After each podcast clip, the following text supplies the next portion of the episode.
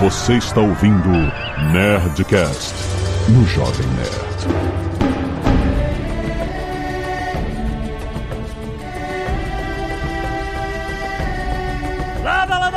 Nerds! Aqui é Alexandre Antônio do Jovem Nerd e eu vejo você, James Cameron. Aqui é o Marcelo e de alguma forma o Palpatine, quer dizer, o Coronel voltou. Aqui é a Katiusha e eu tô muito feliz que pelo menos dessa vez tiveram a elegância de tirar a Kate Winslet do naufrago. Ela já passou por isso, deixa, acabou. Fala galera, aqui é o Marcelo Folani e a dica do caminho da água é você não beber água porque são mais de três horas de filme, cara. Senão vai ser o caminho do banheiro. Ah, é verdade. Ótima dica. Olá, pessoas! Aqui é Anderson Gaveta, pronto pra receber o título de pessoa mais odiada do Brasil. Ih, rapaz, que é isso? Tá nada, lá não. vai É ele. impossível, é impossível. Só toca a música do vilão. Eu vim aqui pra ser vilão hoje. Aqui é a Zagal e eu não esperava ver o Stephen Lang de volta. Pois é, cara. Ninguém esperava, né? Essa, por essa ninguém esperava. Caraca, eu, quando apareceu o Stephen Lang, eu tava vendo o filme em inglês, eu falei, merda! Ele é muito melhor dublado, cara. Muito bem, nerds! Estamos aqui para falar de Avatar, O Caminho da Água, o filme que levou mais tempo que o Nerdcast RPG pra ficar pronto.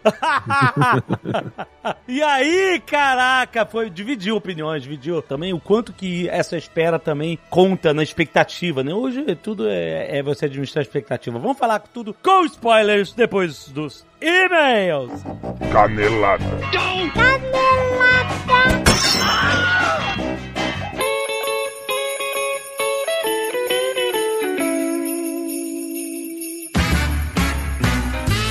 Muito bem, Leozito, vamos para mais uma semana de mês e caneladas do Nerdcast. Vámonos, lias, lias, lias. Ah, Leozito, olha só. Hum. É Natal. É Natal, É. Gigobel, Gigobel.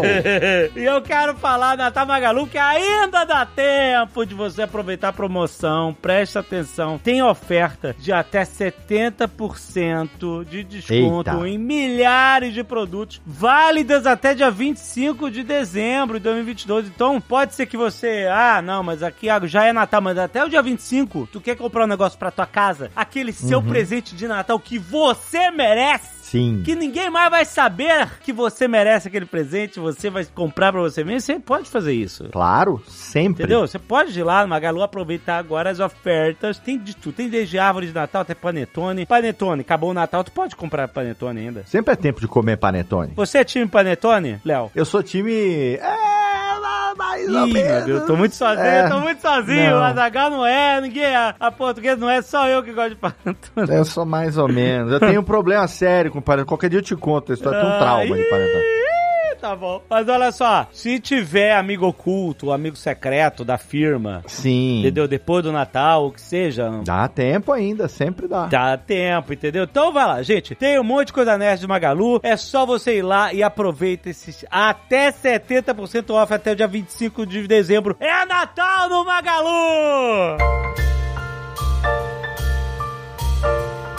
Olha só, temos mais um Nerdcast essa sexta que é o Papo de Parceiro de dezembro. Já tá publicado aí nossa timeline. Você, nossos queridos comerciantes, vendedores, você que está vendendo seu produto conectando-se ao Marketplace Magalu, esse papo é pra você porque a gente vai falar sobre planejamento de vendas para 2023. Começando com a liquidação fantástica Magalu, que você sabe, acontece todo início de janeiro há mais de 30 anos. É um mega evento que começou com o Magalu queimando estoque de Natal. Era assim, queimava o estoque da loja, mostruário, todo mundo ia lá comprar super barato. Começou assim. Hoje o Magalu já faz negociação com fornecedor especificamente para ter ofertas para liquidação fantástica no início de janeiro. E o maneiro é o seguinte: quem faz parte do marketplace, ou seja, você tem sua loja, você tá lá no, no, no Magalu, você também pode cadastrar produtos na liquidação fantástica. É muito maneiro. Tem um portal que tem um monte de promoções sazonais do Magalu para você participar e sempre colocar os seus produtos que tem a ver com esse tema. Seja Natal, Dia das Mães, Dia dos Pais, Dia das Crianças, liquidação fantástica. Tudo isso tem lá nesse portal e vale a pena você participar, que você vai vender mais. Janeiro é um mês difícil para qualquer varejo e por isso que essas ofertas são muito importantes para você aumentar suas vendas em janeiro, começar o ano com o pé direito. Muito bom. Escuta o papo de parceiro de hoje que já tá no ar. Ele fala sobre isso, sobre a liquidação fantástica, essa oportunidade que você tem, não perca, e sobre o planejamento de outras datas do ano que vem. Você quer planejar o seu calendário de vendas? Ouve esse papo de parceiro que tá muito bom.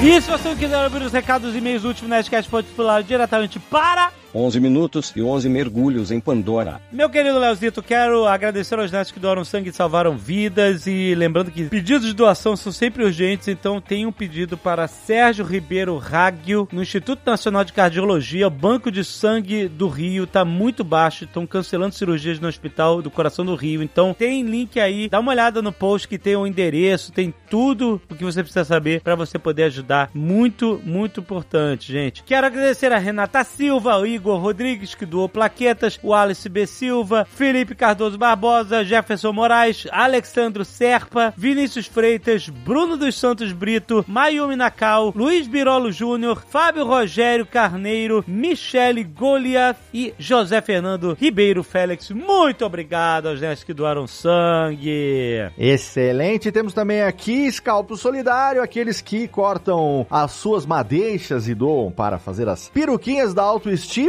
Linda Furuia e Leone Lopes, que não por acaso é meu filho número 2. Olha aí!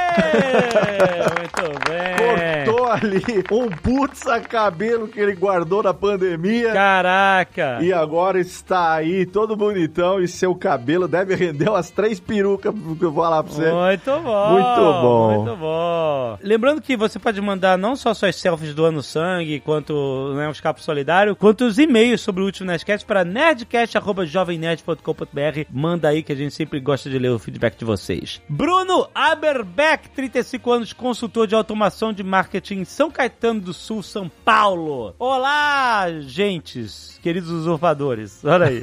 Sou ouvinte há uns bons 6, 7 anos. Muito bom. Valeu, Bruno. Inicialmente gostaria de parabenizar toda a equipe de JN e também gostaria de agradecer pela companhia durante a pandemia e nas longas horas de trânsito e trabalho. Obrigado de coração. Valeu, cara. Tamo junto. Gostaria de falar rapidamente sobre o comentário feito pelo Felipe Figueiredo sobre o hipotético insucesso comercial de uma hamburgueria chamada Sete Presidentes, que lembrou uma viagem de trabalho que fiz à região da Filadélfia, nos Estados Unidos. Isso aí tá falando do último Nerdcast é, sobre política internacional de 2022, o qual eu não participei porque eu estou editando Nerdcast de RPG. Inclusive, não sei por que, que eu estou gravando esse e-mail, porque eu tenho que estar estudando. Eu tenho que editar o Nerdcast de RPG, falta pouco. Calma. É, você tá aqui porque Mal e Vidani ficaram famosos demais e Ah, nem e-mail eles querem gravar aqui, é, entendeu? exatamente. Aí eu que tive que tirar você da edição do Nerdcast de RPG, falando amanhã tem que ter e-mail, vamos lá, Alexandre Ottoni, entendeu? E, mas vamos rápido que você tem coisa pra fazer ainda hoje. Exato, olha. Em uma das noites, um amigo da empresa levou um- um- a um pub chamado Dead Presidents. Eu achei que fosse algo relacionado à banda punk. Em linhas gerais, é um pub pequeno, frequentado pelo público local e localizado na cidade de Wilmington, Delaware. É a cidade onde esse amigo mora. Até aí tudo normal. O grande diferencial desse pub é a decoração composta somente por fotos dos presidentes dos Estados Unidos que já morreram.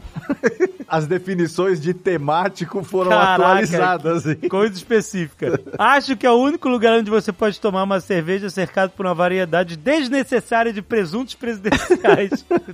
Segue algumas fotos, ele mandou umas fotos aqui que você pode ver aí no pub. Se você tiver no, no aplicativo do Jovem Nerd, você tá vendo aí a decoração do pub. E retomando o comentário do Felipe, se levarmos em consideração que o pub está em funcionamento desde 2009, 13 anos de funcionamento, e a grande competitividade desse mercado, podemos inferir que, dada a longevidade do negócio, a temática presencial foi uma escolha acertada em termos de branding e criou um diferencial competitivo bem inusitado.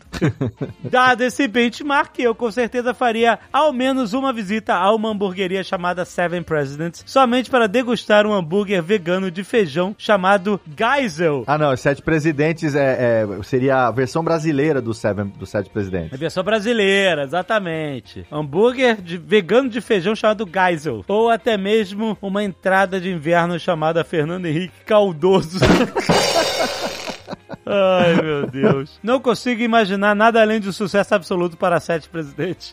Brincadeiras à parte, caso alguém esteja na região, eu recomendo uma visita, pois o pub tem uma variedade bem legal de cervejas artesanais e ótimos quitutos para acompanhar a cerveja. E aí, Léo, próxima vez que estiver na Filadélfia, junto com a decoração inusitada, proporcionando uma experiência bem interessante. Olha aí, tem o site que é deadpresidentspub.com. Dá uma olhadinha lá aí pra você ver. Que beleza. Que excelente. E olha só, gente, chega de e-mails. Chega. Tenho que voltar a editar Nerdcast de RPG. É sexta que vem, 30 de dezembro! É compromisso. Se por acaso não for ao ar no dia 30 de dezembro, tem algo de errado com a realidade. Sim, perfeito. Estou denunciando a realidade, porque você está no multiverso se não tiver no dia 30. Porque é isso! Dia 30 de dezembro, vamos retornar a Ganor 30 anos depois do último episódio. Vai ser incrível. São quatro horas de Nerdcast de RPG. O maior episódio que a gente já fez. Não são três no ano, mas quase vale por três, vai. meti essa, meti essa. Vai ser o Réveillon daqueles, Ah, Jovem Nerd. se prepara pra se divertir nesse Réveillon. É isso. Vambora, Leozinho. Vamos lá, Feliz Natal pra todo mundo aí. Valeu! Feliz Natal.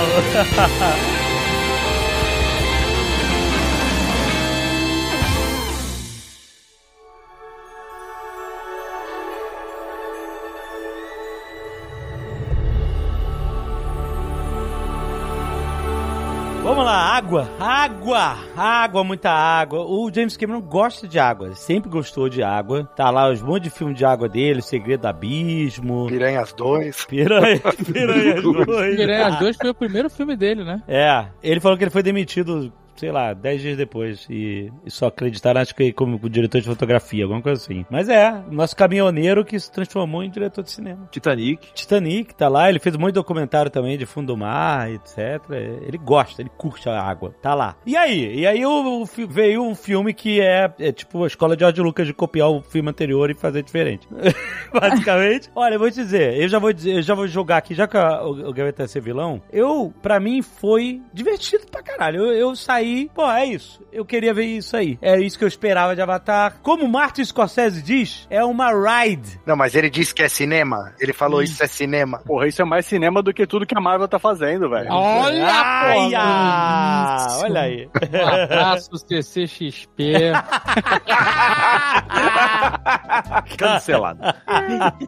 Não, mas assim, falando sério, assim, no sentido de cinema, cinema, os filmes da Marvel você pode assistir em qualquer lugar, até no seu celular. O Avatar 3D você não consegue. Cara, pra mim fez diferença. Nesse Tava sentido que eu tô o 3D. falando. O 3D justificou. Sim, sim, pra caralho. É, mas até hoje eu guardo essa mágoa do primeiro. Nossa. É, Qual mágoa? Porque depois de Avatar, tudo virou 3D. É, um isso. 3D mó paia. E assim, eu uso óculos, tá? É, também. Qualquer pessoa que É. usa óculos tem uma mágoa com 3D, com a obrigatoriedade do 3D, que é muito difícil passar por isso. encareceu os filmes no cinema depois do primeiro Avatar, né? Porque era tudo 3D, até o filme mais bosta os caras convertiam pra 3D pra cobrar mais caro e Ah, enfiar mas esse calma. óculos aí. Mas aí não é culpa do Avatar. O Avatar apresentou um filme e a maneira que ele contava a história era assim. Ele abriu E a aí caixa os- de Pandora dele. Mas aí os, abriu a os- caixa. os cinemas, eu acho que nem foram os estúdios, eles começaram a falar, bota tudo uma opção 3D, porque virou uma moda ver em 3D, entendeu? Uhum. Hoje, Não, mas hoje se já fosse ruim, o 3D. Se fosse ruim o primeiro, não tinha acontecido isso. tá, tá. A culpa dele é ser bom demais. Exatamente. o erro dele foi acertar. É, menos nesse segundo. Ih, tararara. Cara, eu não acho nem que o 3D foi um fator fundamental pra esse segundo filme como foi o primeiro. Desculpa, não achei. Eu acho extremamente, vou usar a palavra, incongruente você pegar um filme que leva mais de 10 anos pra ser feito. Você detalha cada coisinha, e a água, e o reflexo, e não sei o que lá. E tu fica um tempão fazendo isso pra botar uma bosta de um plástico na tua frente e deixar o filme todo escuro. Pô, ficou escuro pra ti? Calma aí, Gaveta. Não tem que ver consigo. onde você foi assistir, velho. Porque assim, o que eu vi não tava escuro, não. Caraca, Então, então, assim, me tem- diz tem- onde é esse cinema. Pra Aí. mim, os dois cinemas que eu fui ver, eu- É. eu, vi duas vezes, cara. E as duas é aquele. esse não é gostou? o óculos 3D, é aquele óculos 3D escroto de sempre. eu- quando eu vi o primeiro Avatar, eu sofri disso. Eu achei o filme mais ou menos a primeira vez que eu vi. E era isso, porque pra mim o filme fica uma escuridão, sabe? E o filme é todo iluminado, é todo colorido, né? É- A proposta é completamente diferente. E aí eu fui ver esse filme numa sala XD aí, Cinemark, paga nós. Eu também, cara. Eu cheguei, assim, em momentos do filme, eu tirava, logo no começo, inclusive, que não tem muito 3D, depois ele começa a vir, a imagem nem fica sobreposta, ela fica como se fosse um filme normal, né? Ele só sobrepõe mesmo quando tem profundidade. E aí eu Uhum. ficava tirando e colocando óculos pra ver se escurecia, e era mínimo, no meu caso, né, na sessão que eu tava. Pô, na minha era, eu levantava, dava aquele, nossa, muito melhor. Eu falei, caraca. É, nossa, que bosta. Que a raiva ficar vendo um filme que tu quer ver há tanto tempo, ver os detalhes e é um negócio escuro.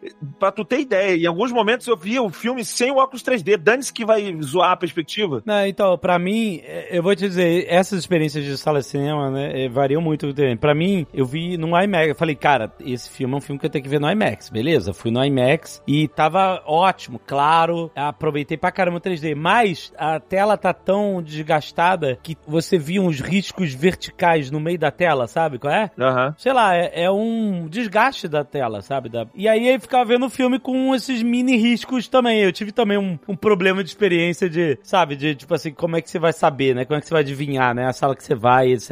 Mas É, isso é difícil. Apesar de tudo, depois de sair do IMAX, e eu que gosto de edição sonora, eu ficava reparando que como esses cinemas, as caixas de som são tudo mapeado individualmente, tinha umas explosões que apareciam, sei lá, a explosão aparecia meio que na esquerda da tela, e aí eu via, eu sentia o som passando da esquerda pra direita, de frente pra trás, sabe? O sound Ah, design isso é muito filme legal. É, demais. absurdo. Puta que pariu, exatamente. Eu falei assim, cara, nenhuma TV, nem fone de ouvido, nem nada ia trazer esse nível de experiência. E, tipo, é realmente, foi, foi fundamental. Isso é um filme espetáculo, um filme de você ver realmente na tela grande com um som foda, porque o sound design me pegou demais nesse filme. Fiquei maluco. Eu posso falar bem porque diferente de vocês, eu vi baixado no celular. E... Puta, caraca, moleque.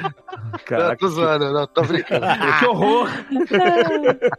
Não, eu vi no IMAX e tal, mas, Gaveta, eu vejo Hum. você. Eu não vou deixar você sozinho aqui. Eu me diverti também com o filme. Acho o primeiro muito melhor do que esse, mais redondo. A história é mais. No filme, Marcelo, como você acha melhor? o? Não, cara, tudo bem. Tem a turma da Moana lá, legal pra caramba. Mas assim, o roteiro desse filme é o roteiro bambu. O cara fica envergando pra forçar onde ele quer que as coisas aconteçam. Assim, eu não conseguia. Tinha várias horas que eu falava, pô, mas cadê o povo da Moana agora no último ataque? Eles foram embora? Todo mundo foi Uhum. embora? Eles não vão atacar aí junto pra rolar esse clímax só a família do Jake? Tem umas coisas assim que a gente vai falar mais pra frente, mas eu não acho, já vou cravar aqui. Esse filme não vale 13 anos nossos sem o James Cameron no cinema. Não vale. Só pra complementar o lance do 3D, não é que eu seja contra completamente o 3D sair. 99%? Sim. Acho que 99% eu não, não preciso mais dessa desgraça na minha cara. Mas eu acho que ele vale a pena quando compensa. O primeiro Avatar eu achei que compensava. Ele realmente me deixou mais imerso na experiência. Nesse daí, eu não senti que tinham cenas e experiências do ponto, caraca, se, fosse, se não fosse 3D, eu não tava dentro da cena. Vocês sentiram, tipo, um salto? Assim,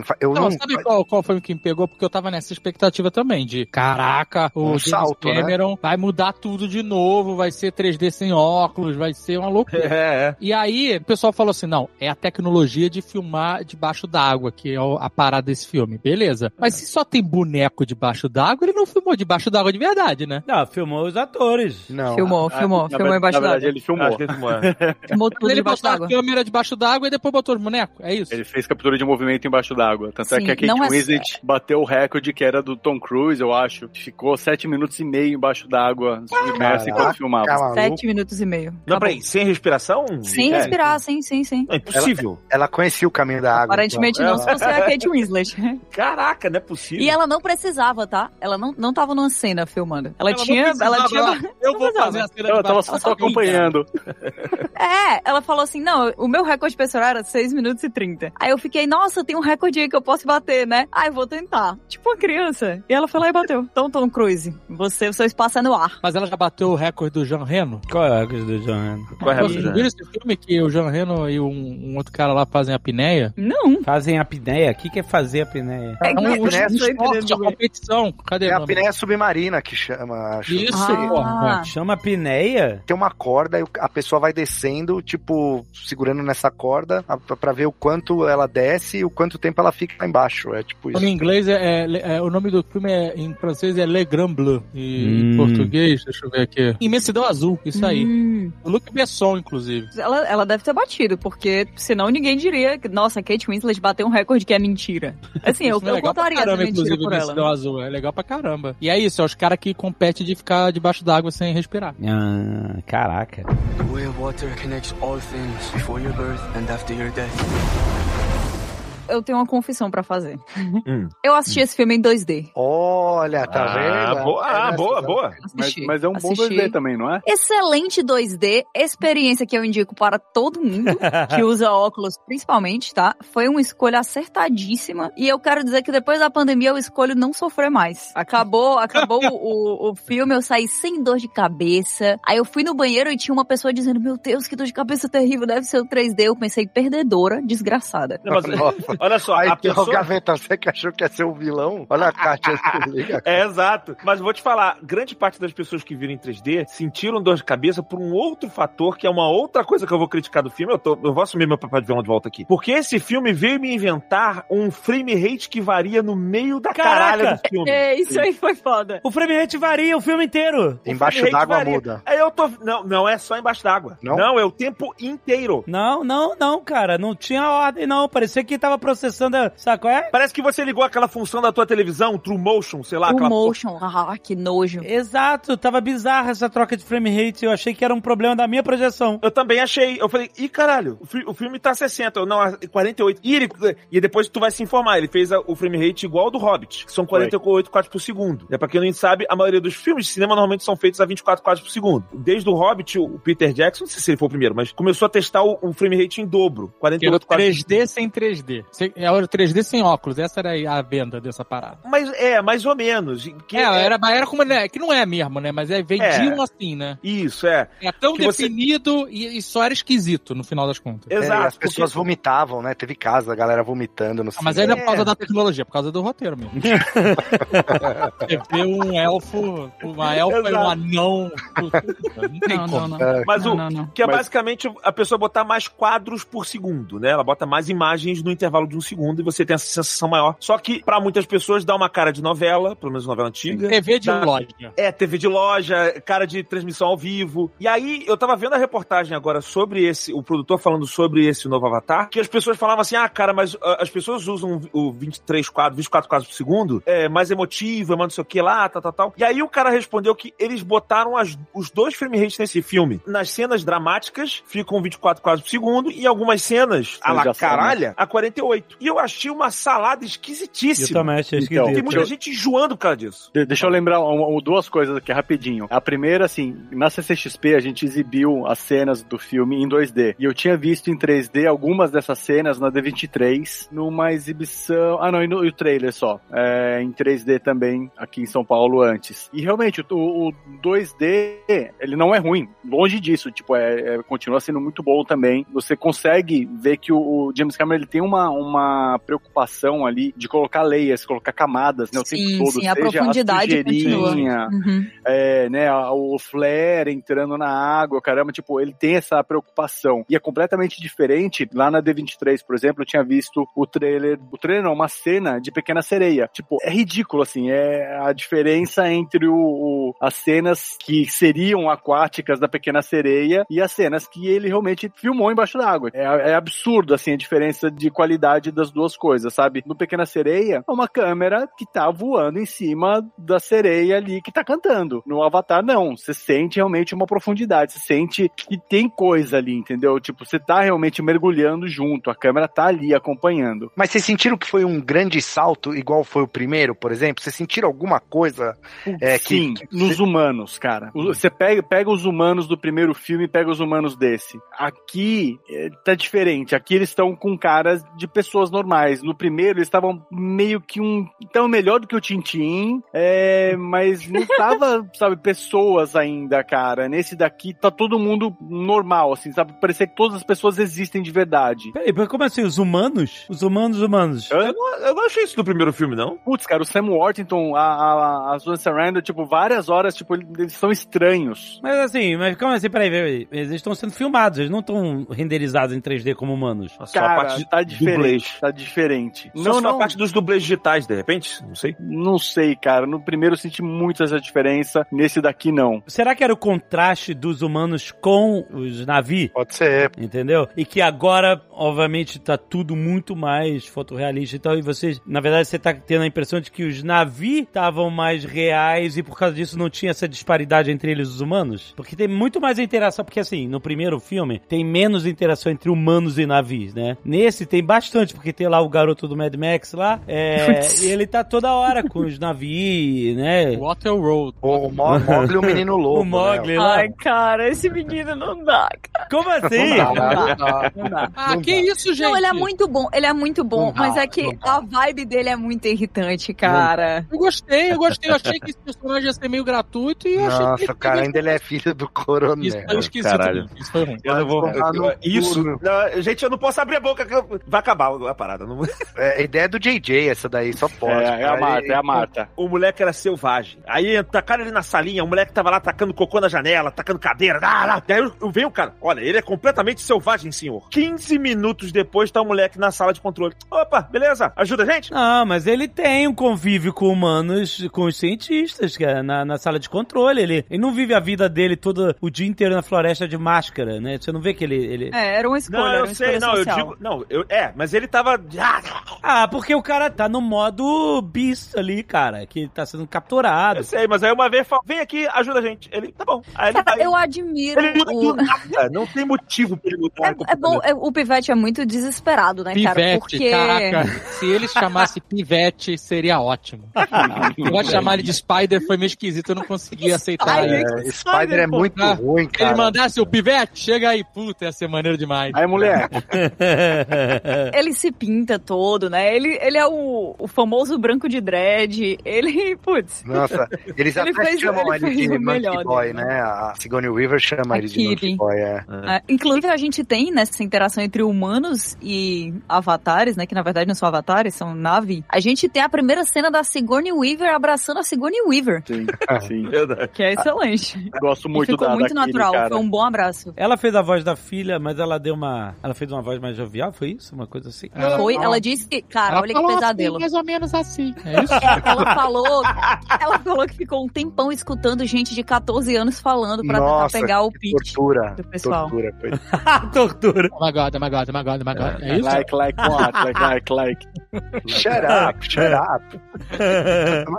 Cara, assim, das escolhas ruins de roteiro, essa eu gostei muito, assim, dela ela ser essa filha de Ewa, né? Tipo, é um Jesus Cristo, né? Ela Chosen pariu, pariu pelo Espírito Santo ali, nasceu e tal, e ela tem poderes com a natureza e tal. A conclusão que eu cheguei, porque não tá explicado isso, né? Aham. Pra mim, ela, a Sigourney Weaver, a mãe, fez uma brincadeirinha ali. Fez o saco é? Não, Botou alguma não, coisa. não. Eu acho que sim, acho que ela não, é. Não, Eu acho que ela é, uma, ela é um, bebê projetado, sacou? Eu acho que ela é um clone. entendi. Eu acho só que ela é um clone. Eles apresentaram o conceito de clone no início. Mas. E na- na minha cabeça eu falei, cara, eu tenho certeza que ela é clone. E aí vão falar, por isso que ela não tem pai, porque Não, ela é mas clone. ela morreu ali na, na- em Ewa, no, no primeiro filme. O que eu entendi, até pela conexão que ela tem com a natureza e com todos os seres ali em volta, inclusive quando ela tá dormindo na grama, vem aquelas, né, aqueles bichinhos, sei lá, eu não sei. A morte dela a no grama primeiro, né? mesmo fica fazendo um shockwave. Então, a grama fica seguindo a respiração dela. Pra mim, ela é um, um enviado de Ewa, assim, a, a Kiwi, Pode né, a, a menina. Ela é o Sim. avatar de, de Ela é o, exato. Ah, exato. nossa, não dá pra falar avatar em avatar, né? Mas. Não, mas é isso aí, mas é isso É isso, gente. É, no próximo filme eles vão explicar isso exatamente. É, porque a única chance que eles têm de vencer uma guerra contra os humanos, né? Uma guerra mundial ali, sei lá, é contando com o Não vai planeta vencer, junto. não vai vencer, não tem Capitão Planeta que salve. A gente falou isso lá atrás, no outro Avatar. Que a ele gente falou, gente, o, o segundo filme vai ser os caras voltando. Mas não deu outro. Foi exatamente isso. Porque é isso mesmo. Ele acabou, gente. Eles, cara. eles estão fodidos, é isso. Eu achei legal que pelo menos não foi, de novo, um negócio super global, que foi um negócio mais focado no individual ali, da vingança pessoal e da família. Ah, cara, Mas É isso, não é, é global. O, o cara fala, a gente veio aqui tomar o planeta. A, a- a militar fala. É, não, é global, mas é que o foco dessa história, desse filme específico, não foi isso. Tanto que eles nem mencionaram lá o, o Obsidian, Obstanium, como é que é o nome do, do, do minério, né? Então, porque a parada não é mais essa. Agora é o óleo de baleia. Agora é pessoal. Né, então, mas eles mostraram que, eu achei legal, que tipo assim, que mostraram que o ciclo exploratório não é só o mineral. Ah, eles acharam lá o óleo da baleia que é rejuvenesce, né, que, que para o envelhecimento. Permacete de baleia. Espermacete de baleia, exatamente. E aí, mais uma vez, eu acho legal que abre um pouco o leque pra gente não ficar achando que é isso, ah, exploração, a mineração, etc. Não, não, tem tudo. Ah, Mas a minha cabeça tá acontecendo tudo. É que a gente, a lente do James Cameron tava apontada só pra família do Majek ali. Sim, Mas estão explorando o minério, estão explorando baleia, estão tacando fogo em tudo. Os caras chegam no planeta, eles destroem. Eles não fizeram nada. Eles chegaram no planeta, eles desalojaram todo mundo. Exato, só de chegar. Né, cara? E assim, essa ideia de estar em todos os lugares aí, igual o Dave falou, é legal pra caralho, porque não importa pra onde o Jake fuja com a família, ele vai ter que lutar, porque os humanos estão em todos os lugares. Só que o jeito que eles construíram isso, ele tendo que fugir e o governo financiando a vingança daquele cara que já morreu. Por que, cara, por que que eles estão despendendo recursos pra esse coronel ir atrás do Jake Sully, cara? Não faz sentido. O coronel, ele assiste o filme, né? Porque ele chega lá e fala, ah, o Jake já foi embora. E não tem como ele saber disso. Aí depois ele vai no outro planeta da água, ah, no- nos caras da água, ele, ele tem uns insights assim que você fala, pô, esse cara tá assistindo o mesmo filme que a gente. Ele aí, assistiu Spaceballs. Spaceballs, ele avançou o filme. Não, gente, calma, ele foi na Spaceballs. Ele foi na água porque quando a, teve lá o- a nave de resgate, Ajudar a Kiri. ele fez o track aqui, é, ele traqueou a nave. Ele não traqueou, ah, tô, eu- Sim, mas daí ele fala, seu filho morreu. O filho do cara acabou de morrer, ele, ah, seu filho morreu. Ele nem viu, cara, ele nem, ele nem tava perto. Tipo, ele, ele jogou as balas ali. Então, assim, é, um É, ele negócio- atirou, mas se eu não vi pegando, ele não É, deve ter visto também, não. Não, não deu, cara, não dá. Não dá. Cara- É, esse argumento, pra mim, que é o principal aí do filme, que eu não queria ver, cara. Aquela história deles lá é, conectando com a tribo da água, muito mais interessante do que essa vingancinha desse malandro aí, putz, cara. Não- Caraca, não- mas tu queria ver um filme do Discovery Channel. Tá tudo Queria, bem, tem exploração. Queria, queria, queria. Eu- Tava mais eu confesso- Aonde, Não. Marcelo, que tu vai vender boneco de Neytiri na puta que pariu? Qual é a pose da Neytiri que vocês fizeram na área Studios? Ela nadando, tranquilona assim, de, de boas, num dia de sol, ou ela puxando o arco com pegada invertida, Cara, no eles, pezinho eles, na... exclu- Ah, eles é. excluíram a Neytiri do filme, cara. Ela só chora e grita, cara. Mas, Pelo meu amor amigo, de quando ela Deus. grita, é pra Não. fuder. No final, caraca, Não. o Jake Sully não sabia o que fazer, sobrou bala. Ele não, Não, tinha o que fazer, ela O- chegou o- que nem cara- uma louca, cara. Foi Ela é a mais foda, cara. O- não, ela é incrível, foda. Ela, ela é incrível. foda, mas Os tipo. Gaúchos ficava lá de língua pra fora, o cacete não fizeram nada. A Não, mulher sozinha passou o roto mesmo, quebrou o arco, deu facada Nossa, aqui no Punisher. Ela que nem Olha o a cena de ação dela, que é isso. A mulher tá fazendo colheita mesmo. Não,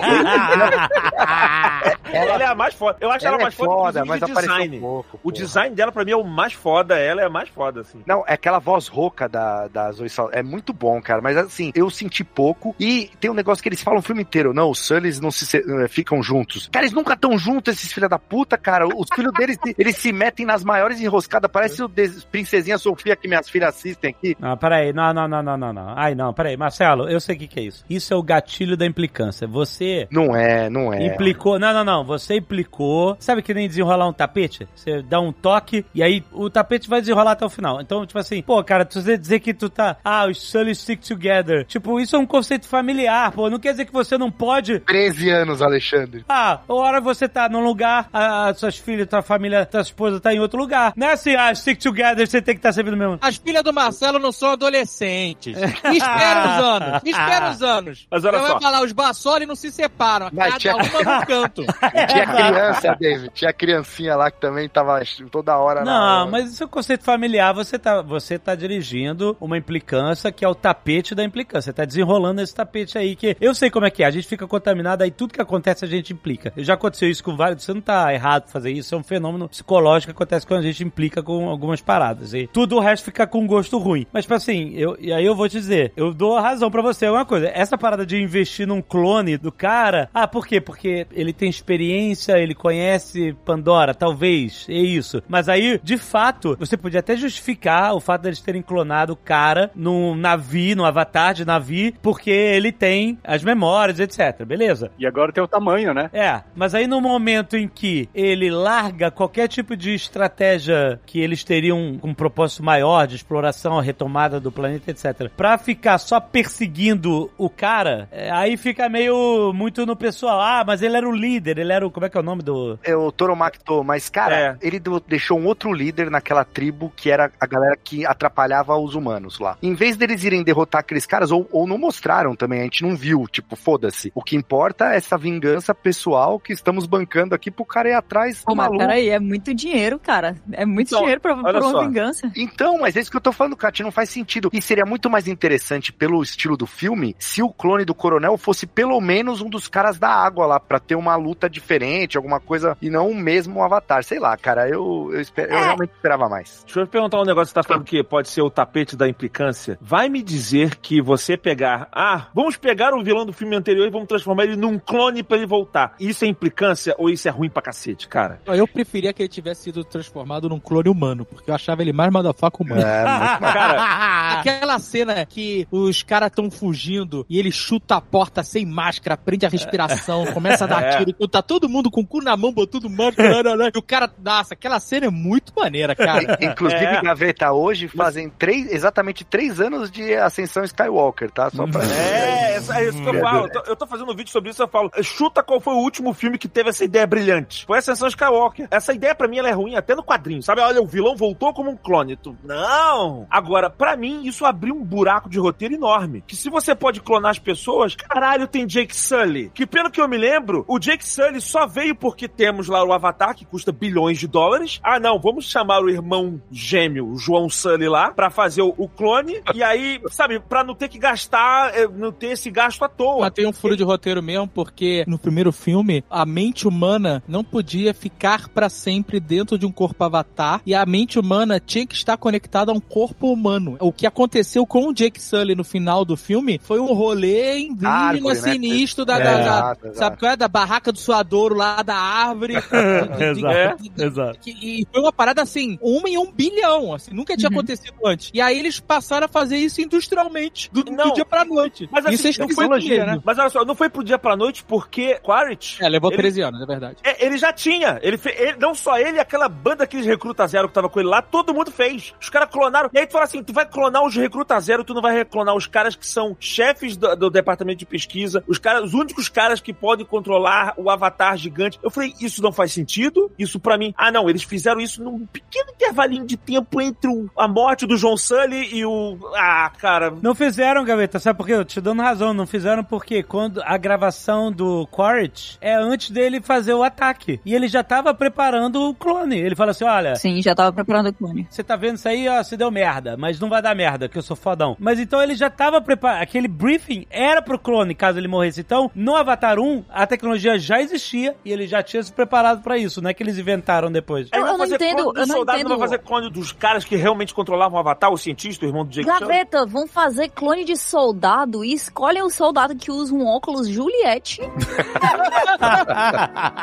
pra andar de avatar de óculos Juliette no meio de Pandora, meu irmão. Mas aí é Black Hawk é Down, né? No Black é um Hawk. Down eles usam o óculos Juliette, vale lembrar aqui. Caraca, podia consertar o, a- a- o grau da visão lá da pessoa, do, do A avatar. outra pelo lá menos, né? mascando chiclete. Mas sabe o que eu acho bizarro? É saber que a Oakley faz óculos Juliette gigante, né? Exato, não, é contrato governamental, eh, custou, sei lá, 250 milhões de dólares aquele, né? Exato. Tudo customizado e tal. Gigantão, traz aquele case gigantão que você vai arrastando, tem um baú, toma... Chegou nos óculos Juliette da Oakley pra Avatar. Tem condições, tem condições.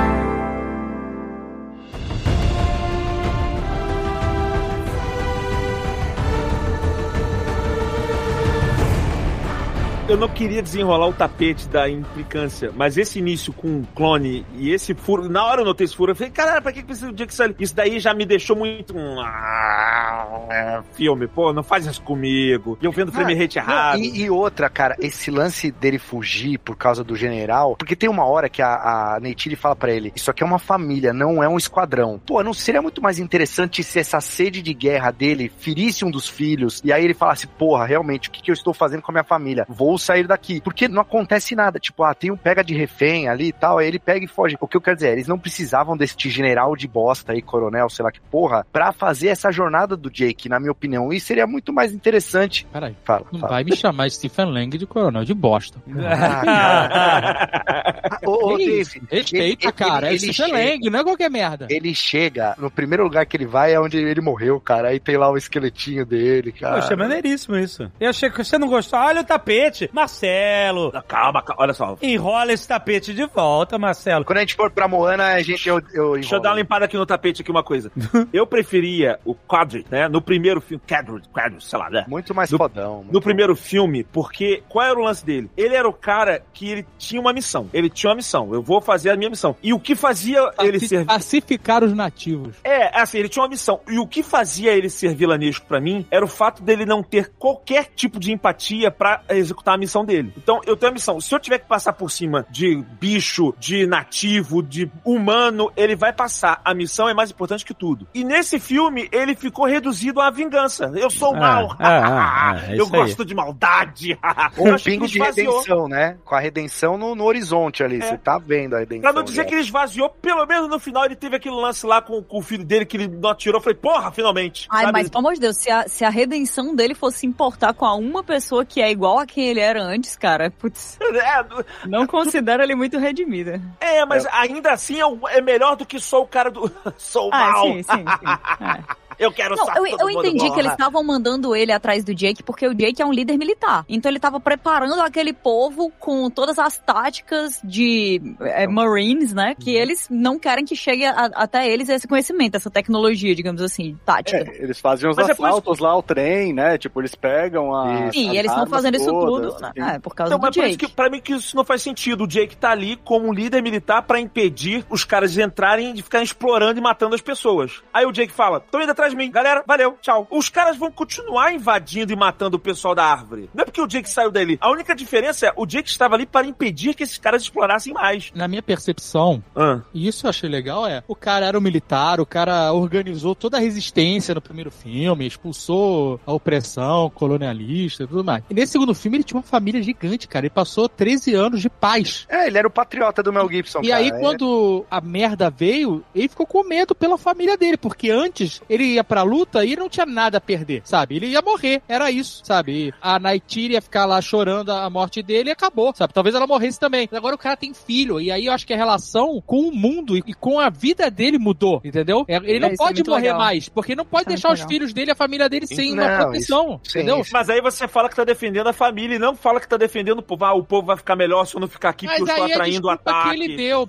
mas o entendimento que eu tive, porque o discurso dele é esse, que ele tá indo embora pra proteger a aldeia, mas ele mesmo fala que ele tá indo embora pra proteger a família. Tanto que a mulher dele fica putaça, ele tira fica putaça, que ela quer lutar, que ela é sangue no olho pra caralho, é, é, é fogo na veia, é faca no dente. Ela quer, e ele não, não, a gente tem que ir embora, não, porque senão a gente vai se fuder. Ele fala várias vezes que o papel do pai é proteger, né? ele É, fala, então, ele fala pra isso mim ficou bem vezes. claro isso, sim. Então, é- é- vamos que rolar o- um pouquinho esse tapete aí. O James Cameron caiu na mesma armadilha do Dave aí. Ele, ele ficou pensando, ele falou, cara, Stephen Lang é foda, né, mano? É foda pra caralho. Eu matei ele aqui, eu dei uma de George Lucas matando o Darth Maul. Eu preciso trazer ele, a galera gosta dele. Então, eu e, vou e eu vou te falar que eu realmente, como eu falei ali, eu concordo que É, o Stephen Lang, eu preferia, de novo, eu preferia no primeiro filme. Eu achava ele mais motherfucker no primeiro filme. Porra, cicatriz na cara, velho. Ele era humano e ele tava lutando, entre aspas, de igual pra igual com os caras, sacou? É, usando Sim, aquelas sabe. armaduras e tal. Mas e- e eu achava ele mais ameaçador, mais com personagem, mais sinistro no primeiro filme do que no segundo. O segundo ele virou uma caricatura do que ele era, sabe? Até Isso eu que é concordo, isso eu concordo. Eu acho O- que a gente podia ter um outro vilão, sacou? Uma das personagens que parecia que ia fazer isso era a personagem da Eddie Falco, né? A General Ardmore. É, Ela chega, porra, com a armadura lá, meu, tomando, tomando o cafezinho dela, dentro daquele ambiente, assim. E, só que assim, realmente, não, não desenvolve isso, né? É. Uma das coisas que eu entendo vocês né, todos criticando aí é o roteiro, e realmente, assim, eu acho o roteiro do primeiro. Muita gente critica já o roteiro do primeiro, né? Falando assim, ah, isso daí a gente já viu, não tem nada de novo. Mas assim, o James Cameron sabe contar a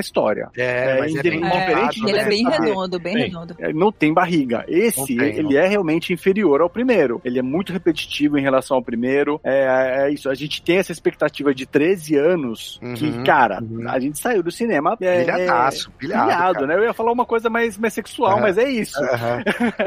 Cara, a gente queria mais daquilo, né? E demorou muito tempo. E esse era o meu maior medo, realmente, em relação a esse segundo Avatar. E ele realmente ele não tem o mesmo ritmo Não do primeiro filme. Ele não tem É, essas aquela três horas, final, né? Dava pra Orlando? você ter enxugado isso daí em, cara, duas horas e meia, duas horas e vinte, sabe? Tem todo um apreço que ele tem ali de ficar tanto tempo é, é, lapidando aí a tecnologia e tudo mais, que eu acho que assim, o filme ele é importante porque a parte tecnológica que ele mostra ali, mostra esses 13 anos. Agora o roteiro parece que é um roteiro que ficou preso 13 anos atrás, sabe? Ele pensou nisso daí tudo lá atrás e ele, inclusive, não se atualizou, cara. Tipo, se você pega é, o tanto que o mundo mudou de lá pra cá, é, é um filme machista pra caralho, tipo, é o homem defendendo a família, sabe? Tipo, o mundo mudou pra caralho. Porra, a, a Neytiri, como a gente tava falando, ela era mais fodona antes do que nesse. Cara, a Ela- Neytiri, nesse aqui, ela, ela Nerfaram, lasca a galera nerfaram. também, hein? Mas. Não, mas nerfaram a participação É, dela, ela sim, aparece sim. menos, né? Tipo, Então, assim, eu gosto muito da parte tecnológica e do, do Uhum. ambiente, cara. A ambientação do filme é fodida. Todos É os, os- o design de produção, né? As criaturas, tudo isso é foda. Na é, real é que mas- ele queria filmar o filme que o Marcelo queria ver. Ele queria É. filmar o documentário do Net Geo. tá vendo? Só complementar uma, uma outra coisa aqui em relação à tecnologia ainda, ó,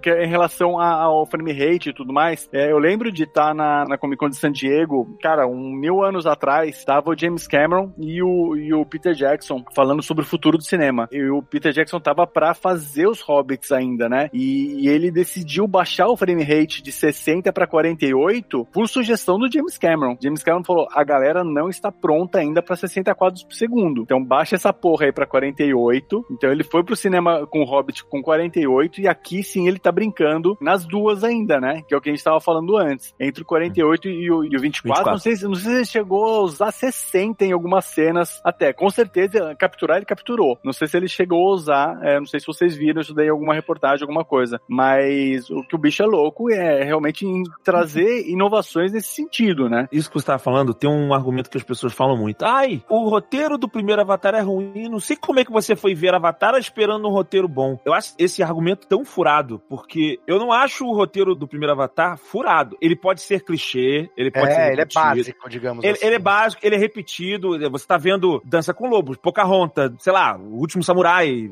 Tem tantos filmes que são iguais a esse. Furado ele não é. Ele é redondíssimo. É, Ele ele, é, é redondinho, é um Eu roteiro redondinho. primeiro, ele tem legal. um ritmo excelente, o filme todo é muito bem editado, é bem contada a história. Essa é a minha crítica desse. Eu acho que esse daí não tem esse ritmo, ele não tem. Ele não é redondinho, ele tem esses furos que eu vou vendo, assim, que vão me implicando ou não. Eu sei que vocês vão falar que é tapete ou não é tapete, mas eu vou vendo coisinhas que eu acho incongruentes ao longo do filme. Não, mas pode falar, não tem problema. Em relação à parte visual, eu achei lindo, e não vou só batendo aqui assim, ah, é lindo porque é lindo, tal, não sei o quê. Uma coisa que eu gostei muito é que, se vocês forem ver a paleta de cores do filme, ela mudou um pouco. O primeiro filme, ele tinha uma paleta de cores, aquele azulão indo pro roxo. E esse ele foi mais pro aqua, é mais um turquesa, né? Ele pegando na água assim. E você vê isso refletindo na nova espécie, navi, Sim. sei lá. É que eles são ma- é- é mais esverdeados, né? É um Sim. negócio mais água. Uhum. E aí ele explorou essa paleta, eu achei que ficou lindo de morrer. Mas, mas que gaveta, o, o primeiro filme também, ele tem esse lance que eu achei muito louco na época, que é essa conexão dos navios com os animais, né? Então, aquele Sim. lance da trança que junta eles domando aqueles. É Banshee? Eu não sei, eu não lembro o nome. Banshee, isso. Os Banshees e tal. Nesse, tudo bem, tem a baleia pensante lá, mas eu não achei tão legal assim quanto. Baleia apesar- tatuada, mano. a, a baleia é Respeita. foda quando, quando ela luta tatuada. lá é do caralho e tal, mas assim, eu achei que ele não trouxe tantos elementos tão legais assim pra dar um passo a mais assim na, no, no universo. O cara fez orca, a baleia Não, assassina é com legal. esteroides, Marcelo. É legal, Tá é legal. Ele, ele fez o que a Free Willy não fez, que foi pular e esmagar a pessoa, né? Não, Ai, bom demais. É legal pra caralho. Ele deu um legal passo além, caralho, cara. Tá legal. todo mundo esperando ele pegar o novo bichão, o Jake Sully, Majek, mandar uma outra trançada no bicho gigante e salvar o dia. E o bicho vai sozinho. O bicho não precisa de ninguém comandando ele. O bicho fala assim: eu vou matar geral esses filha da puta pescador do caralho. É, Mob Dick é o caralho, meu. Inclusive, inclusive Vai na saiu- maldade. Pega o cabo de aço na maldade. Pô, aquele é muito bom. Exatamente. Tá Essa é gostando desse teu bracinho? Homenagem grande a tubarão ali, hein? É, Não, melhor. orca, Sim. orca, baleia assassina. Vocês não lembram desse filme? Que a Sim, baleia vai matar sim, o cara que sim, matou o bebê. Que Sim. é isso, homenagem a esse filme, não é possível. Não, sim, não. Inclusive tem aquela hora do tubarão ali caçando o menino. É o. É meio piranhas dois ali, né? Ele vai ali nos corais. lá. É, mas, mas Não, eu- tem eu- referência a todos os filmes do James menos a. True Lies, Tati. Menos a True Lies, por isso que eu tô bravo também. True Lies Ah. eu Entendi. A baleia tinha que ter falado alguma coisa no final, né? É, ela. You're fired, né? You're fired, Puta, é. na, na hora, na hora do navio tem um pouquinho de True Lies ali sim, cara. Onde? Me, me- fala que eu, eu, eu quero. Ah, dá pra fazer uma, uns paralelos ali sim. Vocês mencionaram um negócio interessante. É a referência a outros filmes do James Cameron. A entender a identidade, a ver e reconhecer a identidade. Cara, eu vi Segredo do Abismo pra caralho ali. Sim, sim. Tem Titanic, sabe? Aquele negócio da água subindo e você lá preso e tal. Não, é foda, é foda. O final é foda. Esses clichêsões do James Cameron, que ele usa muito bem, é, ele sabe transformar. O True Lies é um filme de zoeira de clichê, de filme de espião, essas coisas. Mas ele filma isso, a iluminação dos filmes dele, tudo é tão incrível, né? Tipo assim, você vê, lembra da cena do Futuro 2 no hospital? É a cena de noite, mas ele bota tanto aquele American Blue lá, aquele azulzão, que tá- a cena tá toda iluminada como se fosse dia, mas tá escuro. E ele faz você acreditar nessa ilusão de que você tá num lugar escuro, mas que tá tudo claro, entendeu? Só o óculos 3D do gaveta, coitado, aqui estraga tudo isso. Então, so- sobre, sobre esse lance da escuridão, né? Ainda que, poxa, voltando lá porque o Gaveta tava falando, é, eu assisti aqui em São Paulo o filme na, no Morumbi Town, é, naquela sala Cine System, né? E é uma sala com projeção em lei, a laser. E, cara, eu não senti o filme escuro, eu achei o filme hum, bem iluminado, com isso, em cima de, justamente disso que você tava falando, Alexandre. É, é à noite, né? Algumas cenas de ação são à noite, aquela cena do navio, principalmente, mas você consegue é, é, identificar tudo que tá ali, todos os elementos, todos os personagens, o que que tá explodindo, o que que vai explodir. Você consegue ver tudo, é diferente de outros filmes que a gente tá acostumado a ver, que realmente você não consegue ver porra nenhuma. Você não consegue é, identificar, você não É. consegue saber. É, tipo Game of Thrones. É, House of the Dragon aí. Mas as cenas de ação são fodas demais. Puta São. que pariu. Ah, Sim, demais, reclamar. demais, demais. Não, é ação, cara, é ação anos 90, foda, assim. É, eu achei do caralho. Quando começa aquela luta individual entre os dois, sabe? Showdown. Foi comando pra matar ali, foi comando pra matar, né? Isso, isso, pra caralho. O showdown, né, dos dois. Ou seja, a nave, o cenário destruído, fogo, é, meio inclinado, água, é, pingando, tipo assim, e o one-on-one, sabe, sabe, na, na faquinha. Eu falei, caraca, é o clichêzaço, mas, tipo, é tão bem aplicado. O James Cameron sabe fazer, cara, ele sabe puxar isso pra mim. É isso, cara, tá? Os clichês estão lá, e- mas eu tava na ride, eu tava, sabe, no passeio, sabe? É da hora, Alexandre. É isso, da hora pra cá. Eu, ach... eu não tava vendo esses defeitos todos, vocês estão vendo, entendeu? Eu acho que é porque também passa muito tempo e a galera fica com saudade desses clichês, né? A gente tava com saudade de ver uma cena assim de faca contra faca, gente se rolando no chão, água Não, caindo do teto. refém e tal. Beleza. Irado, Não, irado. É irado, é irado. O meu problema é tipo assim, beleza. Só que é o que eu falei antes. Cadê toda aquele galera que foi pra batalha, que inclusive a filha do, da tribo lá tava no meio da treta e eles simplesmente largaram ela lá. Tipo, eles sumiram da batalha. Tipo, Mas não- é porque são cinco filmes, Marcelo. O segundo é mostrando essa outra galera. Ah. Agora vamos voltar no tempo e ver o que aconteceu com eles. É, E Não é, pô, é. somos- ficamos Mas puxando eu- eu aqui vou uma lula gigante. A- a É o que eu situação falei, tá- era a Kate Winslet, cara. A Kate Winslet viu o navio afundando, ela disse, gente, vamos Vamos embora vazar. agora, enquanto não Eles- defendemos de. Eles Mas eu vou com a te falar, eu vou falar um dominada. negócio pra vocês. Que É, é. A luta do Jake Majake, Majake. Majek, Majek, Majek Sully com o Stephen Lang, eu achei anticlimática depois da Neytiri arregaçar todo mundo lá dentro, cara. Todo mundo, sério. todo eu mundo. acho que depois daquela luta, eu já eu tava vibrando no cima, eu tava louco, assim. Ela, no final, cara, ela com o arco quebrado, de olho arregalado, sabe qual é? Eu achei muito foda, cara, ela lutar que nem um, um berserker, sabe? Ela Foi pegou incrível. aquele Mogli lá e ela queria, tipo, ela não tava nem aí pra aquele merdinha lá, não, Não cara. ele Ela ficou com medo dela. É, ele Ficou bolado com ela. A hora que ela pega o- a flecha enfiada no cara e puxa o cara no arco e atira a flecha através do cara, que já tá enfiada, maluco. O que, que é isso, cara? Ela é muito sinistra, cara. Ela tirou com o espetinho, cara. Levantou no espetinho. Foi muito foda. E aí, quando veio a outra luta, eu achei, tá bom. Se fosse, É, é se fosse o, o Stephen Lang contra ela, ele já tava morto. Eu não tinha nem chance. Inclusive, É, mas realmente ela lascou todo mundo ali. Quando foi a vez dele, foi tipo. né, Ah, agora é hora dos depois- perdedores se divertirem, né? O Jake Sully, mas Jake é o, é o protagonista, é o heróizão do filme, né? Pelo menos tá no pôster ali, a cara Sim. dele na, na frente. Mas em termos de, de, de porrada, ela e a baleia lá, meu amigo. Putz, não. Agilidade, estilo. A melhor arma também, né? É. ela tem o arco do pai, é lendária a arma dela, né? Foda pra Quebrou, né? caralho. Inclusive, me doeu é, aquilo. É O verdade. negócio que o Marcelo falou, de toda a galera do mar sumir naquela cena final, e eu acho que isso, eu considero também mais um furo. É, Tu bizarro. pode pensar assim, ah, no primeiro filme aconteceu isso também. Aconteceu a, a, a, o a Neytiri, o Majake lá e, e enfrentaram o Stephen Lang sozinhos lá na mata. Mas é diferente. Mas é diferente porque tinha um contexto diferente. Era um exército gigantesco invadindo, então você Uhum. entendia que tinham vários destacamentos. E é normal, numa, na guerra você vai ter vários destacamentos. Né, e as né? pedras flutuantes, né, Gaveta? Tipo, Isso. eles estavam meio que. Era uma ilhazinha ali, né? Nesse não, era um barco, era uma coisa só, sabe assim? Não dava Sim. pra ter muito. A galera não tinha outra coisa pra ficar ocupada. Era só aquilo ali. Ah, entendi o que você quis dizer. É, entendi, entendi. É, faz sentido. Na outra, fazia sentido. ah, ficou só a Neytiri.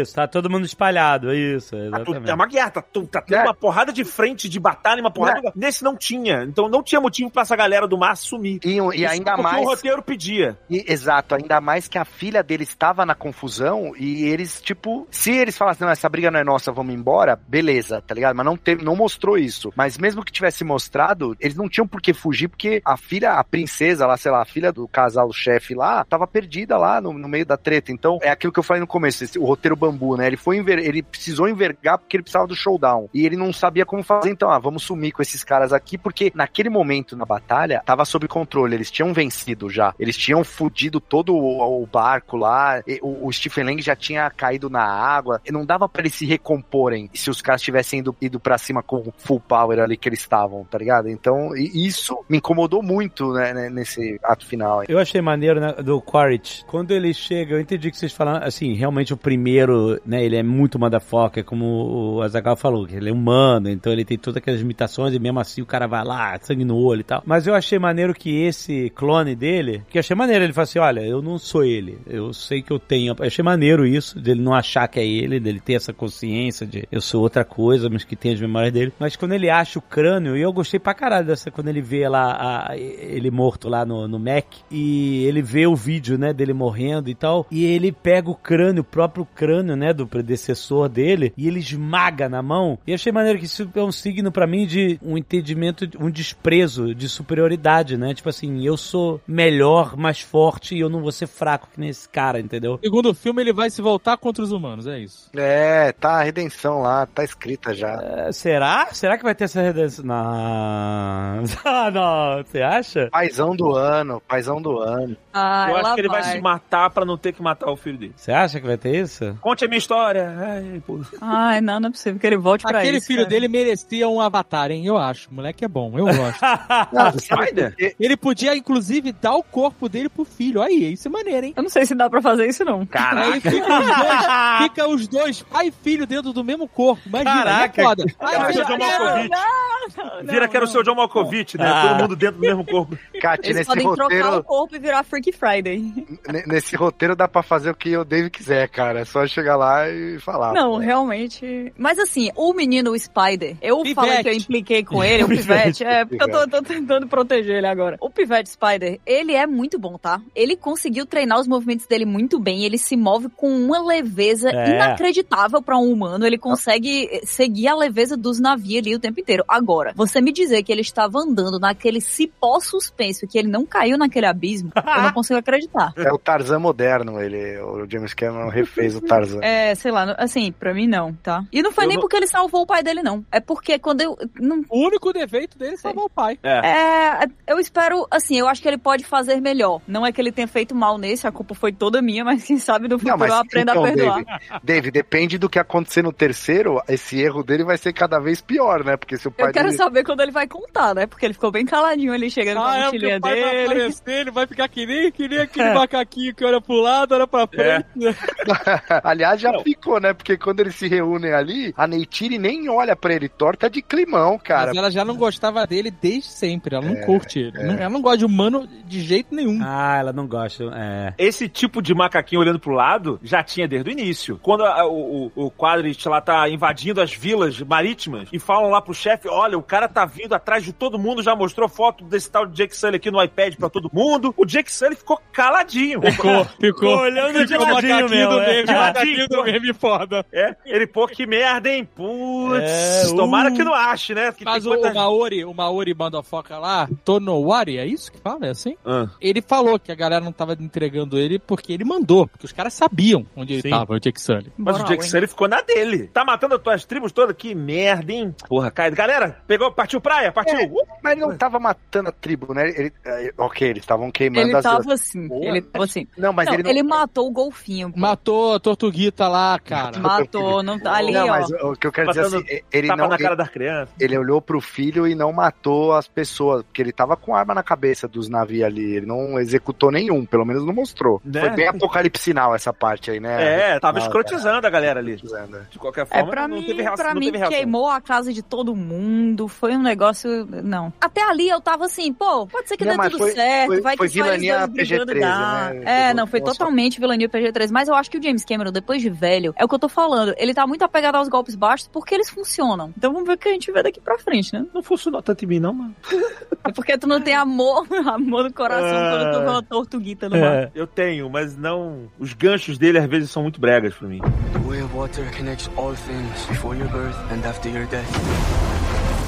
Uma parada que eu acho muito foda desde o primeiro filme e nesse filme, nesse segundo tá melhor, é anatomia, é, não só de todas as criaturas, como dos navios, né, cara? É muito maneiro, cara. Porque não é só uma pessoa gigante, né? Não, o corpo é diferente, o pé é diferente, os dedos são afastados, o povo que vive na água, as mãos são diferentes, os É antebraços, a cauda. né? A cauda, Parece o né? Popeye. Eles parecem o Popeye, né? É, É, muito Popeye, legal, cara. E essa parte de produção, de pré-produção, assim, é foda demais. Ah, a cor deles, né, Dave? Tipo, aquele é um verde água, assim. Não, e né? as manchas, né, que são lembram bastante pinturas maori, né, e tal. Ah, Eles é, botam a língua pra fora, inclusive, né? Eles- É. Lingão pra fora. Ah, é, muito maneiro. Inclusive, o negócio que eu tava falando no início, ah, porque se ele expandiu muito ou não o mundo de Avatar, eu confesso que quando começou e começou a aparecer de novo as mesmas coisas, Aham. a personagem Kiri, ela fica lá no, no gramado e vê aquele bichinho rodando, eu falei, eu tava assim, ah, eu já vi isso, já vi isso. Cara, quando eles vão pra água, a quantidade de seres e plantas e coisas novas que aparecem, ali eu É. fiquei maravilhado. cara. Muito foda. Mim,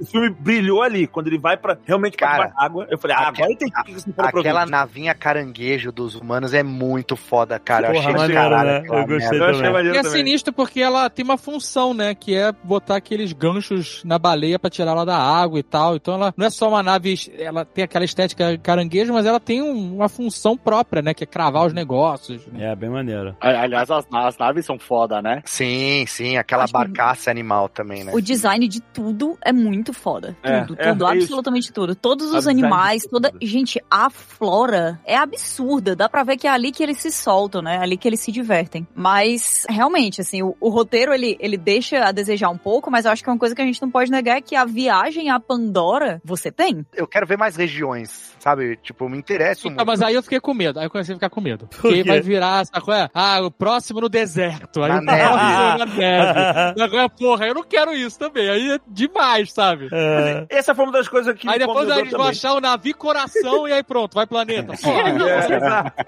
Não, mas, o- mas os navios Zora são muito legais, né? Esses da água. O, o design deles todo, eu achava que ia ser um pouco demais, assim, essa coisa de, ah, eles evoluíram de maneira completamente diferente porque o ambiente é outro e tal. Mas foi- são mudanças tão elegantes, tão pequenas, porque não é só o braço que tem essa parte um pouco mais alongada e o rabo pra facilitar o nado, né? O tórax deles é muito diferente por Sim, causa da sim. respiração. Eles parecem o Michael Phelps mesmo, lá, o tronco, aquele ombro caído, né? É, dá pra entender que eles são uma outra espécie, né? Que nem nós tivemos outras espécies humanas, né? Tivemos o o Neandertais, por exemplo. Nós não somos descendentes deles, são primos. Eles são outra espécie que, ué, que no nosso planeta, os humanos só restou uma espécie. E em Pandora não, você tem mais de uma espécie é, senciente, né? Eles São... Ah, mas então, será que não foi. não- mas será que não foi na- navios que sofreram mutações? Hum, Cara, assim, não me- se você levar sobre uma- um aspecto de seleção natural, a minha conclusão ali era que eles são uma espécie prima, entendeu? Tipo assim, quando- Faz, faz sentido, porque não teria tempo hábil pra esse tipo de evolução. é. não, é, eles são muito diferentes. Eles, eles realmente São que muito você- diferentes. é. Você tem o urso e tem o urso polar, que é adaptado pro frio, é diferente, é tipo isso, né? É que nós humanos não temos outra espécie mais viva aqui na Terra, entendeu? Mas é que seria como se tivesse convivendo. Como a gente gravou o Nerdcast de- da, da origem da humanidade, o Reinaldo falou, sabe? É como se fosse, na época que tinham várias espécies humanas, né? Pra você entender, era como se fossem seus anéis. Você tem os hobbits, você tem os anões, você tem os humanos, você tem os elfos. Eles são seres humanoides parecidos, mas eles são espécies diferentes, raças diferentes, entendeu? É bem isso no navio. Tipo, é como se um fosse. os Na vida floresta é uma coisa, na vida água é outra. Cara, ele, eles têm um ter passado em comum, mas sei lá, milhões de anos antes. E aí eles já se dividiram e eles não são mais a mesma espécie, né? É, Foi assim que eu li mesmo. O Jake vai se refugiar no, no, no meio dos caras d'água. Por que, que ele não foi em outro povo de, de floresta? É, Às vezes fica parecendo que a Pandora é um. é um- É, é que foi igual o fulano, ele foi pras férias da praia, né? Eu acho que é é onde menos ele, imaginavam encontrar ele, né? Porque se o povo dele, se toda a família dele é otimizada pra um ambiente, acho que o outro ambiente é onde menos vão procurar Mas ele. eu- eu- o que eu acho Provavelmente. estranho nesse design todo, eu acho pô, é legal pra caralho, mas é isso, se- se- até porque se são é, raças diferentes e tal, é mais estranho ainda eles falarem a mesma língua, por exemplo, assim, né? E, Não, e- Não, eles estranho, não, não, falam, não eles é. não falam outra língua. é o- é- é- eles não falam a mesma língua, é outra língua. o que? Os, os dois navios? No começo do filme, ele Não. dá uma miguezada. Não, do é, inglês. Mas, mas, mas, foi, mas foi bom. Foi Do bom. in- foi não, bom, do é, inglês. Foi bom, Do inglês porque foi o bom pra público caralho. americano não vai aceitar. Foi uma boa desculpa. Ele fala assim: ah, pra mim é como se estivesse falando inglês. Aí pronto, então não começa a falar inglês. Eu achei muito bom, foi quase tão bom quanto o 13º Guerreiro do Antônio Bandeiras, mas essas duas raças da água e da floresta eram línguas diferentes também? Não, se eles estavam. Então, o inglês, ele passa a ser é representar a comunicação deles, entre eles, né? Sim. Certo? Sim. Uhum. Se eles estão conversando em inglês, as duas raças, então eles estão conversando a mesma língua na vida, porque estão se entendendo. Exato, exato, É. exato. Mas assim, só porque eles são. Eles evoluíram de forma diferente, biologicamente e tal, não quer dizer que eles não possam ter uma cultura é, integrada. Porque eles têm, entendeu? Eles montam o mesmo tipo de bicho, só que a versão aquática, sabe? Eles têm uma cultura compartilhada. Há troca entre eles. Não dá, não dá pra dizer que eles são completamente diferentes um do outro. Não, e eles conhecem a estrutura tribal de- da Exato. outra tribo, eles já sabem o nome do líder, eles sabem das histórias, eles sabem tudo. Então existe uma convivência. Assim, se você quisesse naturalizar mais, é claro que eles falariam línguas diferentes. Se você olhar os povos nativos nas Américas e tal, eles, dependendo da região, eles falam línguas completamente diferentes, não tinham contato entre si, etc. Mas nesse caso, a coisa é um pouco mais integrada. Você pluga lá o USB e meio que você pode dizer isso, sabe? É fantasia, mas é tipo assim, a gente. Isso é o de menos, na verdade. Mas assim, tipo assim, voltando na parte do National Geographic, e que eu tava falando até no início, que esse filme é muito parecido com o outro, né? O desenvolver em geral da trama, né? No final você tem os exploradores chegando, você tem a ameaça, você tem o aprendizado, né? Porque no primeiro foi o aprendizado do Sully a ser um navio. Ah, que é a parte que todo mundo adora essas sequências, né? A gente adora quando um super-herói começa a aprender os poderes. Sim, sim, sim. Peter Parker lá começa a aprender a subir na parede, a tentar lançar teia. A gente adora ver o, o herói aprendendo, os personagens protagonistas aprendendo sobre o mundo novo, essas coisas, né? Então, no primeiro filme foi ele aprendendo a ser navio. Agora nesse ele sabe ser navio, mas aí ele foi pra outra tribo. Então, pra mim, por que pareça a parte que eu mais gostei, que foi mais prazerosa, que me, que me deixou assim, cara, eu ficaria aqui o dia inteiro vendo eles aprender a nadar, a, a funcionar na água. Eu também, eu também. Eu não, eu não, eu, Eu não. também, desculpa. então. Eu ficaria o dia inteiro vendo a, A Neytiri. arregaçar o dia inteiro, sacal. meu. Tá, Tô O dia inteiro. Ela é, mostrava ela, aí mostrava a baleia arregaçando o pescador. Aí voltava pra ela, tá vendo? Aí volta a baleia. Eu ficava o dia inteiro, ficava em cima de 5 horas vendo isso, Tô cara. esperando tua pré-order na Neytiri aí, hein, David? Ah, aí. Eu vou fazer, mas eu quero na cabeça com o olho arregalado. Sabe? Uma E o cara dente de- mostrando. É, É, quero aquela cara dela de, de, de berserker. É, como se você estivesse vendo ela falando assim.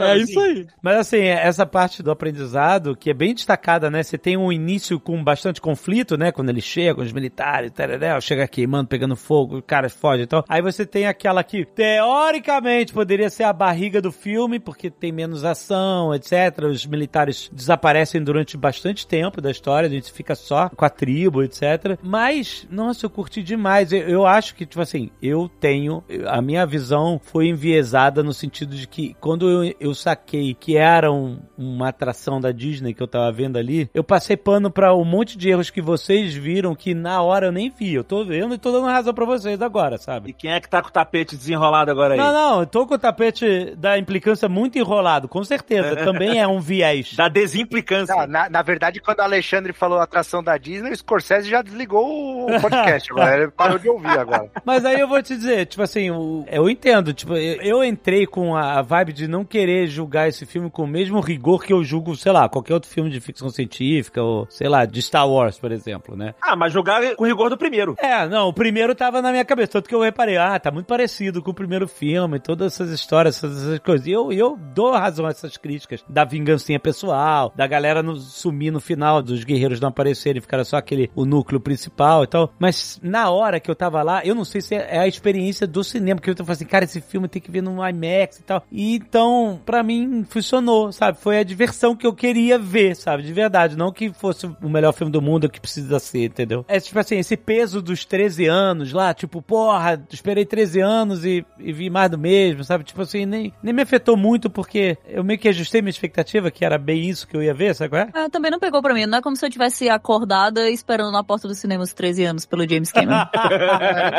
Não, mas eu, eu fiquei pensando em todos os filmes do Exterminador do Futuro que saíram desde então, sabe? Ele, é foda, cara. E ele tava há 13 anos fazendo o Avatar, entendeu? A gente podia ter sido. Mas nem tava, ele no meio disso foi procurar Titanic, É. foi Foi. tudo. Mergulhou até o fim do mundo aí. Eu confesso que a minha expectativa pra esse filme, não, eu não tava esperando um filme melhor do que o primeiro, não. Eu, eu tava esperando um deleite visual, né? Aquele, a, a explosão visual. Mas eu esperava uma história normal, redondinha. Eu não tava esperando nenhum, nenhum poderoso chefão na- de roteiro, Sim, sabe? não, lógico, lógico. Acho que ninguém, na, verdade. É, acho eu que também acho que ninguém. Acho que a galera. Assim, o que a galera que eu digo sou eu, né?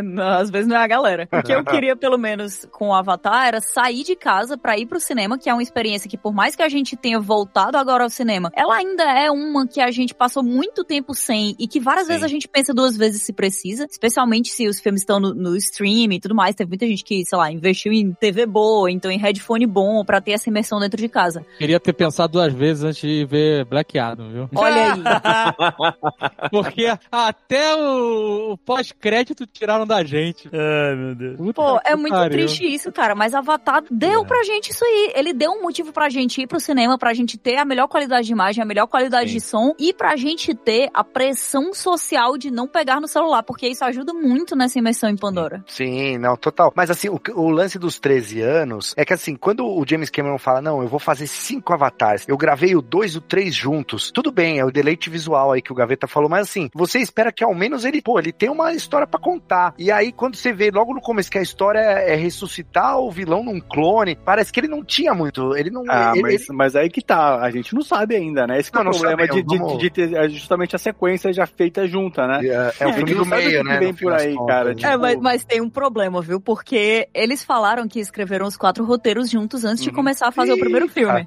Ah, Não, não, não, não vou falar mal disso, porque eu prefiro que tenha algum nível de planejamento do que eles irem fazendo na Exato. louca, como foi a nova trilogia de Star Wars, e a gente ficou falando mal aí pra sempre. não Exato, tenho como falar exato. mal do outro lado. Exato. Porém, o problema é que é tipo quando um amigo teu vai te indicar uma série, ele diz assim, cara, eu juro, na terceira temporada, ele fica, ela fica muito show. O James Cameron tá falando pra todo mundo assim, nossa, o roteiro de Avatar 5, todo mundo tá elogiando. Eu fico, porra, James Cameron, que é isso, cara? É bem isso, eu acho que esse é um problema desse filme que pegou a gente, é que esse é meio que um filme sem final. É isso. Ele tem um final, ele tem um arco. E tem um cliffhanger. É, mas você sabe que um monte de coisa nesse filme foi construída que não teve resposta do filme, tá? A própria a filha da Sigourney Weaver lá, entendeu? Você entendeu que é, essa, a gente tá falando, ah, ela é uma avatar de Ewa. Eu já acho que ela é uma clone. É, a gente tá supondo isso pelo que a gente viu, mas é que não bateram o martelo, não falaram sobre isso. Sigourney Weaver botou partícula de Deus na filha. É isso. É. Eu acho que é Horizon Zero Dawn de novo, sabe? Tu vai descobrir, ela não é filha da mulher, ela é clone da mulher, sabe? Spoiler de Horizon. Desculpa aí. Ah, o, filme- mesmo. o Eu jogo já tem o tempão. O jogo já tem o tempão. Se não jogou, eu já, tenho os já dois saiu. comprados aqui, nunca joguei. Ah, já Ih, estragou, estragou a experiência, Estraguei. Marcela. Eu- Desculpa aí, desculpa. Não, a culpa é minha, a culpa é minha. É como vocês falaram, o primeiro filme é redondinho porque ele mostra todo esse ciclo. Você chegando lá, conhecendo o lugar, se afeiçoando pelos navios, vendo a opressão, lutando contra a opressão, terminou, ah, ressuscitou o herói, ele virou... o grande- Entendeu? Acabou. É o arco. É o final do Matrix. É isso, Neo despertou. É muito redondo. Mas eu- acho que eles tiveram que dar golpes mais baixos nesse segundo pra você entrar na luta da galera ali. Sim. Porque toda aquela sequência das baleias, cara, É eu muito fiquei bom. muito Aquilo é bom demais. Aquilo é bom, hein? É, não, é excelente, mas é um golpe tão baixo, assim, é de uma covardia. é- quando é mostra. sádico. Cara, quando pega uma baleia e aí fica o filhote dela rodeando a mãe ali, eu fiquei, não, James. Cameron, você vai sair daqui processado. Era a baleia da Kate Winslet, Kat. Era a Ai, baleia não, dela, brother, parça. Mas, Foi cara, legal. aquela cena das lanchas batendo no mar, assim, eu, eu fiquei enjoado só de ver ali aquele... E aquele aquilo é real. Quando eu estive na Nova Zelândia, eu fui pra uma lancha de catar baleia pra assistir, não pra matar, pra ver a baleia. E era assim que a lancha ia, maluco. Ela ia num É. pique, saltando Puta numas que porradas, a galera vomitando curry pra tudo que é lado. Foda, mano. Então, esse poderia ser um bom vilão, né? O caçador da baleia, por exemplo. Mas, ô, ô, Alexandre, Ele usa é, ele é um vilão. É Ele é que um ele é muito ordinário, né? Ele é muito merdel, muito barba por fazer, né? Aí não dá. Não usa essa desculpa de episódio do meio, não, porque eu vou te falar de Império Contra-Ataca, vou te falar de Duas Torres. Tem filme de do meio que é bom. Mas sofre, né? Mas esse não é um filme do meio. Isso aí é um cara que correu, Se cansou, sentou. fudeu, né? É, Isso aí é um alongamento pra ele voltar a correr. Esse o do meio fudeu. O 13 próximo é daqui a anos 30 anos. né? não, eu, eu entendo que o filme do meio pode ser bom, tipo, Império Contra-Ataca deixa meio que sem final e também, etc. Mas é um filme né, excelente, maravilhoso. Mas assim, todo filme do meio, tipo, outro dia eu vi, a, a gente viu a trilogia De Volta ao Futuro com a Pícola. Aí, Ela se apaixonou, que foi uma coisa maravilhosa como pai nerd, eu tô aqui em êxtase. Um alívio, né? Um alívio também, exato, né? Na hora que meus filhos ficam assim. Mas assim, aí eu tava revendo o segundo filme, tipo assim, o segundo filme, ele foi filmado junto com o terceiro, né? Então tem muita coisa que foi criada no segundo filme, ponta solta, que vai re- resolver no terceiro, né? E o filme é um filme completamente separado tematicamente do terceiro, mas ele é um filme totalmente sem final. Então é muito difícil julgar ele sozinho, né? Ele é um filme que no final, literalmente, tem o trailer do terceiro filme, porque eu falei, ó, não deixa, don't leave me hanging, sabe? Não me deixa aqui pendurado nesse cliffhanger e tal. E esse filme, eu acho que é isso, cara. É, é- é muita ponta que ele abriu. E aí a gente viu esse repeteco do primeiro filme, só com um monte de ponta solta, que não tá fechadinho que nem no primeiro. Parece o, o Duna também, né? O Duna também teve esse problema, né? Não, não, calma. Aí, fulano. Eu acho. Ah, Não. O Duna acabou o dinheiro, assim. Acabou! Diferente, diferente, porque o Duna se chama Duna Parte 1 e desde o início ele disse que é um filme só dividido em duas partes. Avatar Não, nunca me mas, disse mas isso. fica com esse sentimento de coisa É, olha só, ali, né? Pelo que eu lembro, ele não tinha falado que era parte 1, não. Ele, Tá, falou, no, ele tá no lançou... nome do filme, não. Não, não, agora, agora. Tanto, tanto é que ele- eles só confirmaram o segundo depois que o filme fez dinheiro. É, exato. Eles só confirmaram. Ah, o filme fez dinheiro. Não, Agora vai ter. gente. Não Sim. tinha parte 1 escrito, não. Depois é que veio parte Não 2. tinha, eles, eles tinham fechado pros dois filmes, eles iam filmar os dois filmes juntos. O Denis Villeneuve foi que diz: Eu não tenho mais idade nem joelho pra isso, gente, volta. Mas tava tudo fechado, não. Você sabia que Star Wars, quando estreou, naquele letreiro, não tinha episódio 4? Era só Star Wars letreiro. Depois que o filme fez sucesso e que garantiu continuação e que ele voltou pro cinema, o Repeteco, ele voltou com o episódio 4, mesma coisa. Então eu acredito aí na história de vocês aí. né? Mas ele foi muito mais genial que o parte 1 do Denis Villeneuve, né? Tipo, episódio 4, você fala, caralho, que porra é essa? Cara, eu vou mutar o Marcelo aqui na chamada, tá?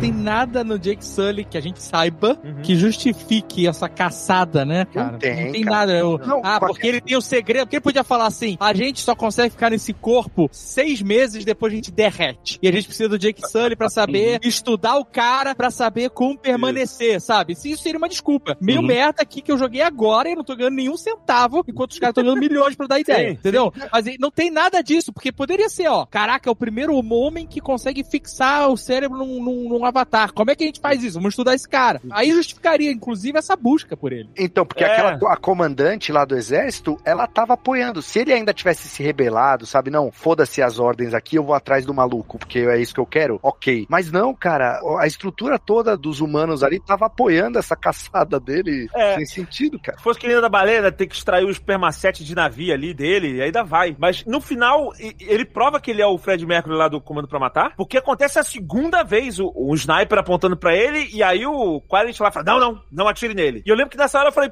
qual sentido? Por que que não vai atirar nele? Já não tem mais o, o povo pra não invadir. Ele era só porque o cara queria lutar na faquinha com ele, alguma coisa assim nesse sentido. Então, mas vocês falaram aí que, por exemplo, tava lá a militar lá, que é a no- a nova comandante da operação, né? Ah, general. Eu sou o mar.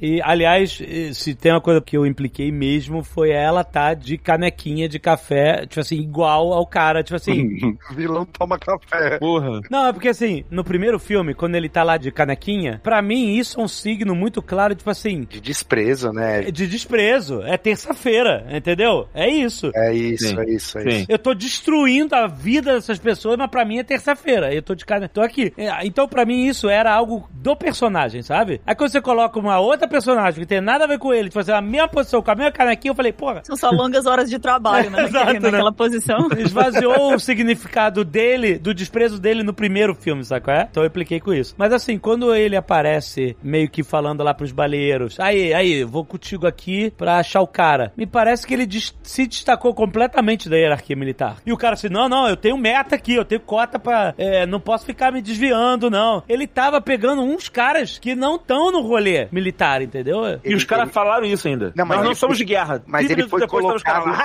Ele foi colocado com indicação ali. Ele não, ele não chegou e tomou o barco dos caras e falou: agora vocês vão fazer. Pelo menos não era uma operação militar em grande escala que nem tem no primeiro filme de destruição lá da árvore. Não, não, não era, não era, não era. Era uma assim, olha, é só você de Special Ops. É, além das linhas inimigas. É isso que ele fez, não foi? Não, não. Era uma operação ou não era? Ou era só ele, entendeu? Ele, ele esqueceu a parada no meio do... Eu acho que ele tava sobre, tipo, o- os caras obedeceram ele porque tinha patente maior, veio e falou, ó, o- o- quem comanda ali a... a- Agora é ele. Exato, agora segue ele. Porque acho que faltou um alt tab, no mínimo pra mostrar, ah, beleza, como é que tá lá na... Porque esse conflito começa um ano depois dos humanos voltarem. E, aham. Uhum. Então, nesse um ano, que você vê, eles estavam atacando o trem, já tinha toda uma nova dinâmica, né? Entre navios e humanos acontecendo. Sim, pô, eles aprenderam a caçar essas baleias sinistras aí, Cara, né, em cara? um ano, em um ano, é impossível eles descobrirem que dá pra matar essa baleia, tirar o negócio dela, fazer todos os experimentos e descobrir que aquilo para o envelhecimento humano. Que a Kim Kardashian não morre mais, né? É Cara, eles- impossível. Eles fizeram a desculpa no roteiro.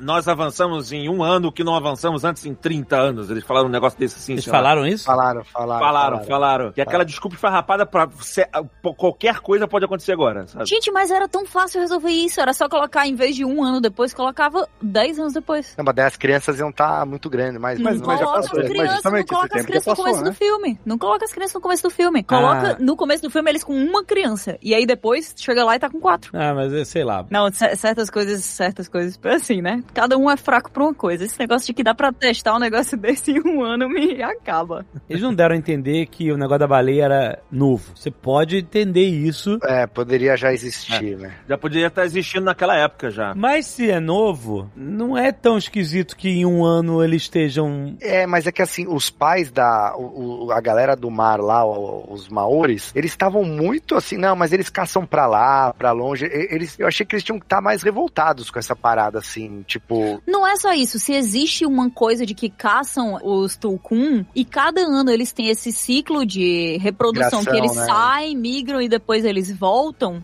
co- como é que se criou qualquer coisa se só aconteceu uma vez? É, é, é, pode crer. É que foi 30 anos em um, Kat. Foi. Ah, não. Então...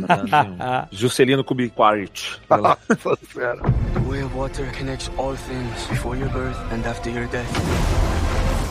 Vários anos se passaram de Avatar e tem uma coisa que ficou por causa de um sketch do Saturday Night Live, que foi a implicância com a fonte do nome Avatar, que é a Papyrus. Papyrus, maravilhoso. Mas mudou. Não mudou, Não, cara. Ele não. não mudou e eles colocaram a legenda em Isso. Papyrus Eu vou dizer, Ex- isso a aí foi. pra. Cara, isso foi pessoal. Foi pessoal, foi, uma vingança pessoal.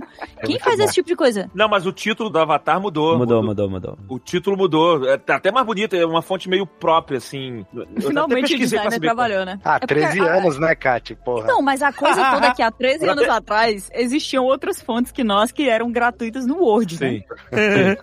E aí teve alguém que foi lá e botou Avatar em Papyrus. Agora eu vou dizer, quem teve essa ideia de colocar a legenda em Papyrus não pensou em quem ia ler a legenda e pensou menos ainda em quem ia ler a legenda em 3D, imagino eu. Não foi otimizada pra isso, cara. Não foi, não foi ideia boa. Se você escolher a fonte Papyrus, já não é uma ideia boa. Pronto, já começa por aí. Não, pô, na legenda eu acho que foi. Não, foi, assim, lá, foi um xiste. Foi um xiste. Não, me pegou muito, me pegou muito. Quando começou a legenda e era Papyrus, eu quis me levantar, sem brincadeira. Mas agora é pessoal, né? É, Agora igual foi- o Twilight voltando. O logo principal do filme, ele- eles até incluíram aquele Banshee, né? Sei lá, no. no- no- Ah, é verdade. No É, ficou- eu achei bonito. Achei que o logo. o- a- a- enfim, eles fizeram um logo ficar bonito. Eu- que era uma implicância do primeiro filme. Cara, tu gasta bilhões pra fazer um filme desse e, sabe, a logo é ruim. Inclusive, é, eu acho que isso, às vezes parece que ele tá muito preocupado com umas partes e não preocupado com outras. Ok, você vai me chamar de chato porque é a parte que eu mexo. Mas como me incomodou a edição desse filme? Ah, imaginei Como que fosse te incomodar mesmo. Nossa, eu achei muito mal feita a edição entre os blocos. Assim, a edição de uma cena, dentro de uma cena, um, um diálogo, uma cena, de- a cena de ação é super bem feita. Mas quando você vai de um núcleo pro outro, né? Você tá vendo o núcleo dos filhos lá e de repente você vai pro núcleo do Quaritch, depois não sei o quê. Essas transições eram muito mal feitas, eram muito bruscas. Tem vários momentos, eita, sabe assim? Era uma transição sonora meio que do nada, sabe? Vinham, você tá, gente, olha só a baleia está aqui. Pará. E aí vem o, vai falar do, do bandido, sabe? Era uma transição ruim, especialmente porque ele não obedecia uma cadência temporal. Vamos supor que você tem várias cenas de dois núcleos diferentes. Quando você vai entrecortando entre essas cenas, você dá a entender que o tempo está passando meio que de forma igual, né? Assim, você, você vai entendendo a passagem do tempo. Assim como vários outros filmes do James Cameron. Nesse não, cara. Eu lembro muito claro, assim, tinha uma cena que era, acho que o moleque foi sair pra caçar baleia, pra caçar não, pra procurar baleia, aí depois tu mostra um outro núcleo, sei lá, do Jake Sully ou do Quaritch, volta o moleque ainda tá praticamente no mesmo ponto, sabe? Baleia, ô baleia, ô, chamando. Aí volta, sabe assim, a progressão de tempo não era normal. Parecia que aquela cena que do moleque caçando a baleia, que ela deveria durar, sei lá, cinco minutos, ele dividiu ela em várias partes e foi botando ela ao longo das outras cenas que demoravam muito tempo. Então, essa progressão de tempo do filme não era linear, era muito estranho. Eu achei mal cortado, sabe? Eu falei, cara, não é possível. Eu senti isso no- um pouquinho no começo do filme já também, que é toda aquela parte de reintrodução, né, ao universo, explicando tudo que aconteceu, também tem bastante isso, né? Tipo, é só explica, explica, explica, explica, fade. Explica, explica, explica, fade. Tipo, parece, parece um- isso. uma coxa de retalho ali, Bem né? isso, tipo, é. é, Parece. parece sketches, que você tá juntando tudo numa, num, num grande filme. Eu Ah, não, Principal- bastante. Principalmente o fade, você sente muito, porque é antiquado, mas quando é bem feito, passa desapercebido, né? Uhum. Se Sim, todo mundo sim. notou que aconteceu várias vezes, é porque não foi bem feito. Não, é, o- eu acho que o problema principal era realmente timing dessas montagens. Nem a, nem a colocação da música eu gostava. Que fica, às vezes tinha uma, o cara tava trocando o pneu, tava "Ah", música mega dramática. Eu falei, calma, o cara só tá, sei lá, trocando um pneu. Não- eu não lembro o que que era, mas era- eu sentia vários momentos assim que a música tava muito exagerada pro momento que pedia, sabe? Caraca, eu não posso estar implicando, não é possível isso. E aí eu comecei a ver toda hora aquele tema do James Horner lá. Ah, exatamente. Mas o tempo inteiro, cara. O cara, olha, o que é isso daqui no teu cabelo? Ah, acho que é uma sujeira. Começou a ficar muito, cara. Mas assim, eu achei, apesar de ter sido, né, o James Horner já morreu, então foi outra pessoa que, né, fez a... Eu nem vi quem é, mas é... Mas te- os temas estão lá. Eu, engraçado, eu achei que... Eu fiquei assim, pô, eu vou sentir a falta de James Horner, que eu gosto pra caralho de trilha sonora, né? E gosto pra caralho do James Horner. Mas assim, eu não percebi isso que você, percebeu, sabe? Pra mim, foi redondo no sentido que tem uma outro compositor usando os temas de um outro, mas tentando imprimir algo, pra, sabe? É um trabalho complicado, sabe? De você. Claro, não, mas eu não tô falando mal de quem fez a trilha sonora, não, tá? Eu tô falando mal da edição de som. Ah, entendi. Da edição musical, melhor dizendo. Do Você colocar a música certa na hora certa, sabe? Assim, eu acho que a, a- a composição da música tava ótima. Eu não curti. Ah, até porque eu acho bem foda. A trilha de Avatar é, eu acho É foda. foda. pra A trilha sonora é foda. Eu- a- Essa trilha eu gostei também. Eu só achei que a, colo- locação, eu- o cara que tava editando essa porra aí tava com um time muito zoado, sabe? Eu, eu não sei, eu fiquei, eu fiquei incomodado com isso. Aí o É Gaveta que ele editou na pressa, né, Gaveta? Foi. É, pois ele não é. teve tempo. O James Porra. Cameron participou dessa edição e, pelo que eu vi na entrevista, parece que ele entregou a versão final assim, dois dias antes do screener de Como imprensa. sempre, né? Não, normal é isso. Pois é. Eu gosto tanto das edições do James Cameron, assim, todos os filmes dele, eu acho super bem de todos, inclusive o, a- o primeiro Avatar. Esse eu achei muito abaixo. Pra mim, gritou muito isso, sabe? Eu falei, É, eu acho muito legal ele fazer isso, né? Ele pegar, e, tipo, nas, nas próprias mãos todos os assuntos do filme. É roteiro, produção, é direção, edição. Mas eu acho que realmente, dessa vez, deixou muito claro as partes que ele se importa muito e as partes que ele se importa pouco. Tipo, o cara que editou o filme do Queen, Bo- Bohemian Rhapsody, ele não, ele não falou com todas as letras, mas deu pra entender que ele só fez realmente, de fato, a edição do final. Né? A edição do, do clipe lá, que eles estão no Live Aid, né? Ele falou, não, esse aqui eu me preocupei em fazer. E dos outros, ele, ele tava louco pra falar que foi o estagiário que fez, mas ele não pôde falar. Não, é, também, mas essa eu não prestei tanta atenção. Por isso que o filme é todo horroroso, mal recortado. De repente foi isso. James Cameron só se preocupou Aquele realmente é as cenas. violência. Pois é. Do, do Discovery Channel. The way of water connects all things before your birth and after your death. Queria perguntar uma coisa aqui pra vocês, o que vocês acham sobre o resultado né, do filme na primeira semana aí, porque James Cameron falou, olha, é isso, a gente tem aí roteiro pra cinco filmes, mas a gente só vai fazer os cinco se der dinheiro. E o primeiro filme fez apenas, entre muitas aspas, aí 435 milhões, né, no primeiro fim de semana de estreia. Nos Estados Unidos ficou abaixo do esperado, né, 130, 134, acho, no, nos Estados Unidos, a expectativa deles era entre 150 e 175. Isso fez até as ações da Disney cair é, nesse primeiro dia. Vocês acham que os, os filmes, o 3 já tá filmado? Vocês acham que o 4 e o 5 estão correndo risco aí? Depende do parque, né? Eles falando que foi abaixo do esperado, né? A abertura. Foi abaixo, sim. É, Sim, vamos ter que ver aí esses dois. Mas eu, eu acho que tá em risco, sim. Eu acho que é é possível que gente tenha só o 2 e 3. Eu acho que ele estreou a um pouco abaixo de Doutor Estranho, se eu não me engano. Foi, Mas foi assim, abaixo. ele tem uma diferença que os filmes da Marvel estão sofrendo muito nessa fase 4 aí, e Avatar vai ter, que é a China, né? E a China foi, mandou, tipo, fez uma puta bilheteria na- no primeiro Avatar, e então eu acho que pode sim ajudar um pouco aí, coisas que os filmes da Marvel não estão conseguindo, que os filmes não estão indo pra lá, né? Mas não sei. né? Tem também o fim de pena. ano, né? É um filme de família. Agora a gente tá chegando no Natal, Ano Novo. Não tem mais família, todo mundo brigou de com a eleição. Não tem mais família. É verdade, é verdade. Talvez nos Estados Unidos tenha família ainda. Não, Não, lá, lá, inclusive- lá tá igual também. Não, também todo mundo brigou com a eleição.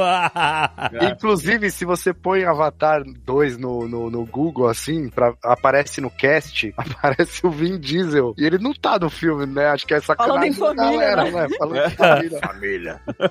eu acho que o, o primeiro Avatar, pra mim, eu não, não tô falando em, em números e, e só no que eu vi, no puro achismo, parece que é um filme que ele foi em ondas, assim. Era o James Cameron, então teve a galera que gosta de cinema e viu, mas ele virou a maior bilheteria de todos os tempos porque as pessoas continuavam falando que o filme era bom. E aí isso despertava a curiosidade das pessoas que iam mais ver e tudo. Eu lembro da galera assim, caraca, todo mundo tá falando que esse filme é bom, eu quero ver. E aí tem um efeito manada que rola, né? Tipo, se todo mundo tá falando que esse filme é bom, esse filme é incrível, todo mundo queria ver. Então eu não sei se isso vai rolar já nesse filme. É, mas é porque no o primeiro filme ele te entregou algo novo e espetacular, que são os Navi, que é Pandora. Maravilhoso. Né? Isso tudo foi uma novidade, foi Era um algo 3D bem feito. E aí você vem pro segundo filme, 13 anos depois, ou seja, é a morte do hype, e nada disso é novidade mais. Então, quem foi por curiosidade, não vai. Ou vai esperar muito pra ir, sabe? Uhum. Aí É, tem- acho tem que isso é uma tem diferença no termômetro. também, né? É, exato. Eu acho que não tem mais essa sensação de urgência e obrigatoriedade do cinema, porque antes tinha por conta do 3D. É, eu, Grande- eu, eu grande parte do concordo com negócio foi vocês, isso, né? concordo com vocês dois, Rolando e Catiuxa, mas é muito triste isso, porque cinema é bom demais. É, É, É, é, é, Não, vamos vamos lembrar, cara, 13 anos atrás, a gente tava vivendo a época do, do- que era DVD ainda, né? Acho que não tinha Blu-ray. Uhum. Não, e tinha assim, é, é, a gente comprava mídia pra cacete. E assim, a janela entre o filme no cinema e o filme no, no DVD era de três meses. Era grande. O era- filme, É, o filme chegar e na, na, na, na TV paga, tipo, era seis meses pelo menos, né? Não, numa É, e HBO da vida, saiu os- Telecine e o caralho. Agora são 45 dias, cara. É, é E, foda. e foi, foi nessa época que saiu TV TV 3D também que vinha com Então,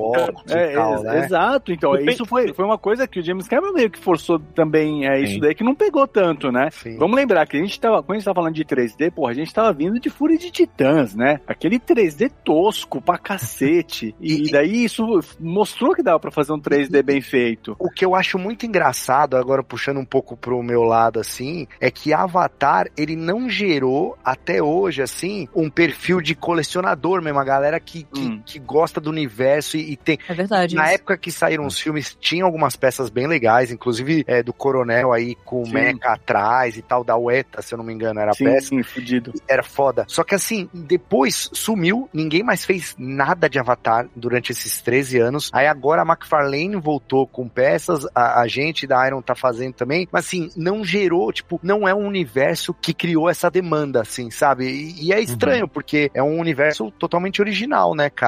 Pois é, É, mas eu- eu- o próprio lance que, que, que a gente tava falando aqui antes, é, o Gaveta tava falando, né? Por que, que a galera foi assistir tanto o Avatar? Pô, eu achava que ia ser impossível de bater o, o- a bilheteria do Titanic, porque o Titanic, cara, além de ser um filme que era foda, Uhum. tinha DiCaprio Mania naquele momento junto, então, tipo, você via É um as romance. né? filas, é um romance, tipo, você via a fila, a galera indo assistir pela terceira, quarta, quinta vez. Sim. Não imaginava que isso ia conseguir. Como que você vai conseguir bater um filme que a galera foi assistir cinco vezes, sete Aham, vezes, aham. entendeu? E bateu, né? É, então, assim. Avatar teve você muito pensa- isso também, né? É. Exato, e Avatar teve isso também. E você pensa que geralmente as franquias levam muito mais gente pro cinema. Tanto é que o primeiro filme fez 77 milhões, o primeiro filme, quando estreou. E esse aqui fez 134, quer dizer, quase dobrou. Mas mesmo assim a expectativa era de que fosse ainda maior. É, não é que ele É, foi, tem também a foi mal. inflação, mais um monte de coisa, né? Isso que o Marcelo falou é um fenômeno que eu acho que diz muito sobre Avatar como franquia. Hum. Porque eu tava até lendo sobre isso recentemente, de como é curioso que a maior bilheteria de todos os tempos, que um filme que virou algo que basicamente todo mundo de uma geração inteira assistiu. Uhum. Eu não conheço ninguém que não viu Avatar. Ele É. não gera fandom. Então, é isso. Tipo, qual foi a última vez que a gente viu uma pessoa que é fã Mas de época- Avatar Mas especificamente? na época que o filme lançou, tinha uma galera que pirou foda, que metia rabo e saía pintado de azul na rua, não lembra disso, não? Sim, sim, sim. Mas Então, assim, não quando durou, você né, fala. Dave? Mas Graças a Deus, né, Marcelo? Graças a Deus.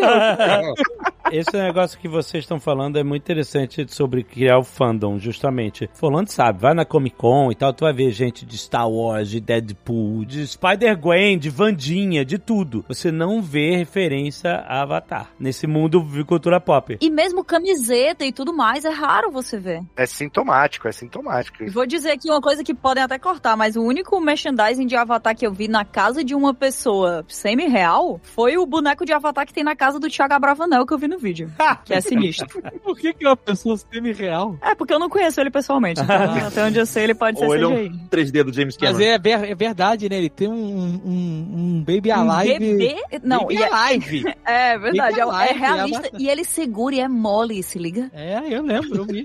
É assustador. É, mas olha que louco. A gente não vê esse fandom de Avatar, né? Apesar de tudo o sucesso, ter sido a maior bilheteria do mundo na época e tal. E, Ainda é. e ainda é, né? E, mas ter virado um parque na Disney é uma coisa interessante. Olha só. E são as maiores filas, né? Nossa, é incrível, cara. Estreou, olha só, no- notícia daqui, da, daqui da casa do Mickey. Galaxy's Edge, que é Star Wars, a maior franquia, a maior fandom do mundo. O pontapé inicial no cinema de blockbuster, a gente, todo mundo sabe da revolução que é Star Wars. Cara, apesar de todo o fandom, a gente sabe quanto Star Wars é difundido de fandom, de cultura, de tudo, etc. Cara, parque de Avatar lá no Animal Kingdom, abarrotado até hoje. Tipo, quando sempre que estreia o negócio, é fica abarrotado. Todo mundo quer ir lá ver, tem filas homéricas e tal. Avatar não mudou nada. Fila de 3 horas no Flight of Passage, a parada é absurda. E o Galaxy's Edge, que é muito mais novo, que acabou de estrear, e é Star Wars, não chega nem aos pés em quantidade de fila e de pessoas mesmo lá. Tipo assim, O Avatar, além de ser foda, ele tem o lance de que ele de dia ele é de um jeito e à noite ele é de outro. Então, assim, ele fica cheio realmente o dia inteiro. É impossível, cara. Mas eu acho ele Mas- tem uma particularidade que é o lance do Avatar é a criação de ambiente. Essa é a parada do Avatar, A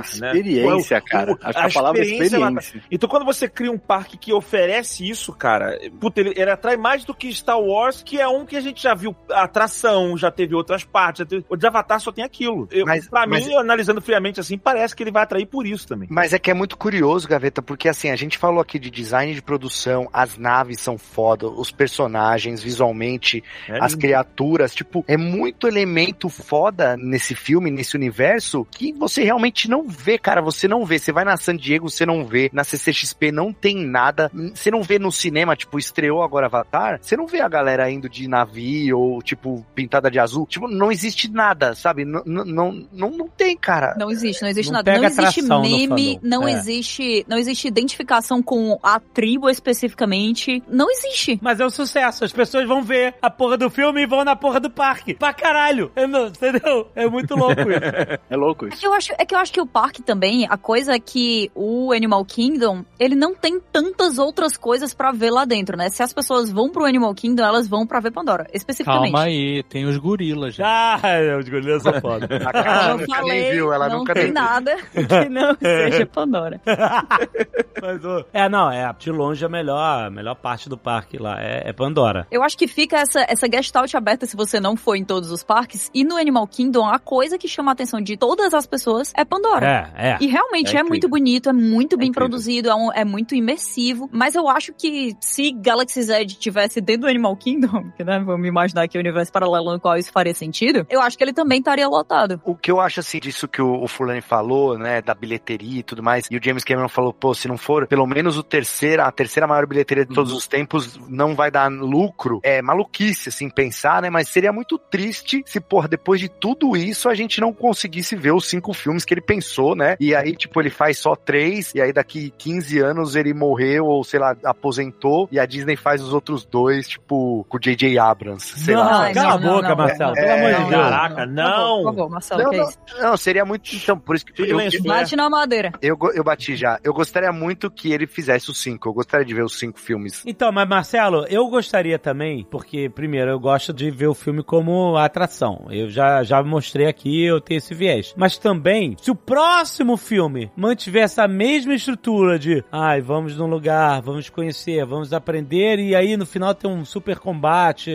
Quantos filmes ele consegue arrastar essa estrutura? Porque eu, o que eu gostei desse filme, diferente do outro, foi a família. Eu me afeiçoei a, a todos da família. Quando o moleque morreu, eu fiquei, eu senti. Pô, Nathaniel era foda pra caralho aquele moleque. É, eu senti, eu fiquei com os olhinhos, sabe, mareados assim. Tinha ninguém do seu lado pra tirar foto? Ah, vai ser. É, então, por exemplo, a história que eu quero ver, que é o que ele falou lá quando ele tava escrevendo os filmes, pô, é uma história geracional, entendeu? Isso. Eu quero ver a menina, a, a, a caçula, adulta. Mas assim, se for sempre a mesma história da guerra com os contra os colonizadores, assim, tudo bem, esse é o tema da parada. Mas, tipo assim, se não tiver nada muito diferente pra eles, tipo assim, ninguém vai aguentar ver cinco filmes, cara. É, eu acho que o terceiro, como ele escreveu junto e tal, ele deve meio que concluir essa parte do, do Majake aí, da Neytiri. Eu não quero ver a Neytiri morrendo, se o James Cameron tiver com essa ideia. Porra, pode- pelo amor de pode Deus. cancelar. Não, não quero ver, não, Não. quero ver, por favor. Cancela chega. essa merda de ideia. É ruim, é ruim, James. É ruim. Mas assim, talvez ele conclua como. E aí os outros dois, talvez, sei lá. Aí eu não sei, tô chutando aqui também. Mas eu acho que ele deve concluir pelo menos essa história macro. Porque é o que você falou, não dá pra ficar com a mesmo, mesma estrutura todo filme, cinco filmes, né? Então É, talvez dá, esse terceiro seja uma guerra maior, aí alguma coisa. Mas é desanimador quando você pensa que o Quaritch sobreviveu, né? É, mas ele vai fechar esse ciclo, no, eu acho que ele vai fechar esse ciclo no terceiro filme, o ciclo do Quaritch. E a Sigourney Weaver, né? Por que, que eles guardam ela em, em banho-maria ali? Eu não entendi, cara. E a Sigourney Cara. Weaver, tu ia se livrar do corpo dela? Eu não Ah, ia. não, É, cara. mas é bizarro você ter cara. o banho-maria da Sigourney Weaver mesmo, É, cara. é, é bateria pra Kiri. Não, mas olha só, é porque é o seguinte, deixa eu sugerir. Ela ficou grávida lá no tanque, depois de morrer. Aí os cientistas falam assim, caralho, Quando eles falaram que ela ficou grávida no tanque depois de morrer, eu falei, Nossa. Bizarro! Que porra é essa, maluco? É que o Bill. Que que é isso? Eu ia falar, é a Não, noiva. Para, para, É a para. noiva. Caralho, meu irmão, que porra absurda! Tanto Não, que eles quem- até zoam. quem Ah, eu, fulano é teu pai. Eles, eles, eles brincam com isso, só que eu achei muito sinistro uma parada É, pra brincar, sabe? Quem passa muito tempo no tanque é o Boba Fett também, né, cara? Ele- A barriga tá de grávida mesmo. Meu Que Deus. é isso? Ai, cabeça. Eu achei que, é, se eu puder sugerir sugerir uma explicação que parece óbvia, é isso. Se ela engravidou no tanque, então não mexe. Ela tá viva ainda, então não vamos. O que, que a gente vai fazer? Vai ma- desligar os aparelhos? Ela engravidou, a parada que é um mistério da, da ciência aqui. Ninguém vai. Não mexe, deixa ela viva. Então, pra mim, faz sentido, entendeu? A visão científica dos caras ali, sabe? É, não dá pra entender o que aconteceu, então não tem como se livrar do- de um. Assim, do corpo que performou esse milagre, né? É, e mesmo porque você pode colocar um negócio ético lá e tal, porque o Avatar tá vivo ainda, né? É, Uhum. então os caras, se eles ficar, a galera que ficou lá, certamente não é a mesma vibe dos. Ah, esse aí dá outro filme. Esse é o quarto filme, que é a discussão sobre o que fazer com o corpo dela. Porque a consciência dela não habita mais aquele corpo. Não. Mas o corpo também é morte cerebral. não sei, poderia- não sei. Mas, mas operou milagre. Então podia passar as pessoas e ficar passando a mão no tubo, sacou? É? É, ma- a Makiri fica abraçadinha no tubo ali, ela... Mas aí é ela- a filha, né, caralho? É. Aí pode. É que nem na Copa do Mundo. Não é todo mundo que pode botar a mão na taça. Mas o, o Salt, Salt Bay foi Bay. lá e botou. Cara, insuportável. É um meme que foi longe demais. Você não pode. Sim. Você tem que cortar as asas do meme. É isso. Você não pode ir tão longe. Que fica Então, mas, insuportável. é, pelo menos tem 8 mil comentários no Instagram dele moendo ele. que esse idiota meteu a mão na taça. Ele puxou o Caralho, Messi, cara. O cara ficou puxando o Messi. Vai se ferrar. Cara chato. Puta que Nossa, a porra. cara do Messi sendo puxado. Não, mas o pior é que esses- todos esses jogadores aí, eles vão lá comer carne com ele, jogar o salzinho, tá ligado? Então, vão, mas aí, tipo assim, Sim, mas eles vou num no seu restaurante. Não, mas eles dão ibope pra esse merda, é isso que eu tô falando. Eles dão ibope, velho. Então, mas olha só, mas aí uma coisa é você ir no restaurante do cara e, ah, legal, olha aí que legal tirar foto com o cara, faz isso aqui. A outra coisa é o cara aparecer no seu rolê, sem ser convidado, e ficar te puxando e pegando a taça da tua mão. Alguém convidou. Pior é, É. que alguém convidou. Ele não invadiu, não. Ele não O pior é que não é um rolê qualquer, né, cara? Ah, alguém... Nossa. Exato. Final da Copa do Mundo, né? Alguém realmente meteu ele lá dentro, mas, é, mas porra, eu duvido ter sido o Messi, né? O cara ficou tacando bife de ouro nas pessoas, assim. The way of water connects all things before your birth and after your death. Tá, então chega no, no- no terceiro filme, ele vai encerrar esse arco. Aí o quarto e o quinto vai ser o quê? Eles vão vir pra Terra? Não, porque a Terra diz que tá morrendo, Tá né? zoado, né? Eles podem vir pra salvar. Ó. É, a Kiri pode vir com o espírito dela de Pandora e. E recolonizar, né? a- Eles do recolonizam. nada. É, não, isso vai ser muito planeta dos macacos, mano. Tá louco. Eles- Eles Pandora Ah, formam. Bom, Pandora eu que formata, nunca é. vi Planeta dos Macacos, estou pronto pra ver essa história pela primeira vez. Nossa, porque contar várias histórias ao mesmo tempo, ele já conta. De novo, e de novo, e de novo. Ele vai contar a mesma história de novo, cara. Todos os filmes dele, de novo. Exato, aí vai ter uma estátua de um navio gigante. Malditos! Isso ia ser foda, hein? Isso ia ser foda.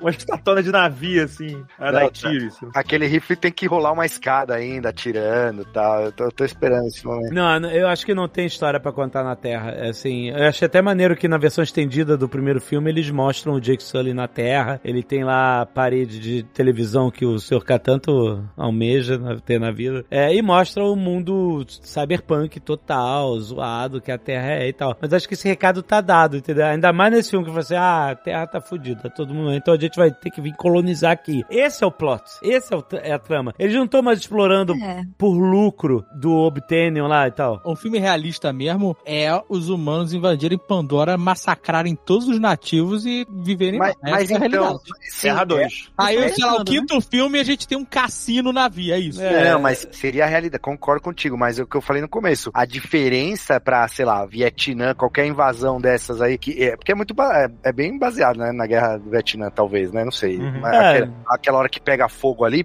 pô, na palme, né, logo no começo do filme, desse filme aí. Só que assim, a diferença é que o planeta revida, nesse caso aí, né, no caso de Uhum. Pandora, o planeta é vivo. Mas na, na Terra E é- também. Não, mas a Terra, É, tá, o planeta tá... Covid, é, Não, besouro gigante, o planeta tá lutando, amigo. Ele não tá Ah, tá parado, não. lutando. Mas ele, Pandora luta, é porque mas Pandora ele é mais luta rápido, né? devagar, Dave, ele luta devagar demais, né. É, luta devagar, terra é devagar, mas Pandora é mais rápido, é isso que é a parada. Aqui na flora, os animais, na flora, os animais estão todos tentando o tempo inteiro matar as pessoas. O tempo inteiro. Jacaré, cobra, esquilo, caralho. Outro dia, isso foi o máximo. A natureza se voltando contra o ser humano mesmo. Meu carro, olha isso, tava parado. Um A mês. premissa tá ótima, por favor, Um continue. mês, um mês meu carro parado. O Alexandre foi pegar emprestado. Pra sair pra comer. Chegou no restaurante, conta o que aconteceu. Meus sogros estão aqui e tal, uma galera, e tipo assim, ah, vou, o carro da Zagal não tá aqui, é, é, mas eu falei, vou com o carro da Zagal porque cabe todo mundo. O carro da Zagal é maior do que o meu. É uma perua. A perua. É o tio da van, o Azagal. é da- Aí beleza, a gente foi. Aí o, ca- o carro do Azagal tá parado no negócio de americano. A, a garagem fica tão cheia que o cara tem que parar o carro na rua, na frente da, da garagem, sabe qual é? Foi Halloween, gente. Aí o carro do cara tá parado um mês lá na, na frente da garagem, beleza. Aí fomos jantar, aí quando a gente tá indo pro carro, o manobrista, que a gente parou no estacionamento, mas tinha um manobrista lá e falou: Olha, esse é o carro de vocês? É. Então, porque tem um possum morando no carro de vocês. É um gambá. É um gambá, é um gambá. Aí a gente, como é que é? É, a gente viu ele saindo debaixo do carro e depois voltando. Aí eu falei, puta, o quê? Cara, eu abri o capô. Eu não tô entendendo. Tem um ninho, tá cheio de galho, folha, pedaço de plástico dentro do motor do Dave. A gente, caraca, tem um ninho aqui, cara. Mas assim, era muito, era muito, assim, é massiva a quantidade. Eu recebi as fotos, eu falei, que porra é essa? Eu só fiquei tranquilo que eu não tô lá pra resolver o problema. Então, Cadê as fotos? Eu quero ver. Tem o poço nas Não, eu quero ver a foto da cara do Dave vendo isso. Olha, tanto problema que eu tô tranquilo. Esse é o meu- menor dos meus problemas, de verdade. Aí a gente virou a lanterna, tava lá ele, dentro do motor. Privacidade, por favor, aqui. Oh, ele tava na casinha dele. Tava e deu, deu mó pena, porque tá frio, né, na, na Flórida dessa época do ano, então ele procurou um lugar quente pra se abrigar. Eu fiquei com Quentinho, pena. é. Ele pegou um monte de. na- quando você compra coisa na Amazon, eles botam um. Não é plástico bolha, é uns, é um- uns sacos infláveis, sabe? Pra proteger. a- Ele foi pegando esses sacos infláveis e levando pro motor do carro. Olha isso. Caraca. Ele reciclou, cara. Olha, a única atitude de James Cameron da sua parte seria dar esse carro para o Possum. Eu farei a inserção de um gambazinho clone lá dentro pra tirar, pra, pra quebrar a resistência. O, o Dave é muito impostor, né, cara? O cara tá com pena do bicho que invadiu o carro dele e, e quer pagar pau pro coronel Credit lá.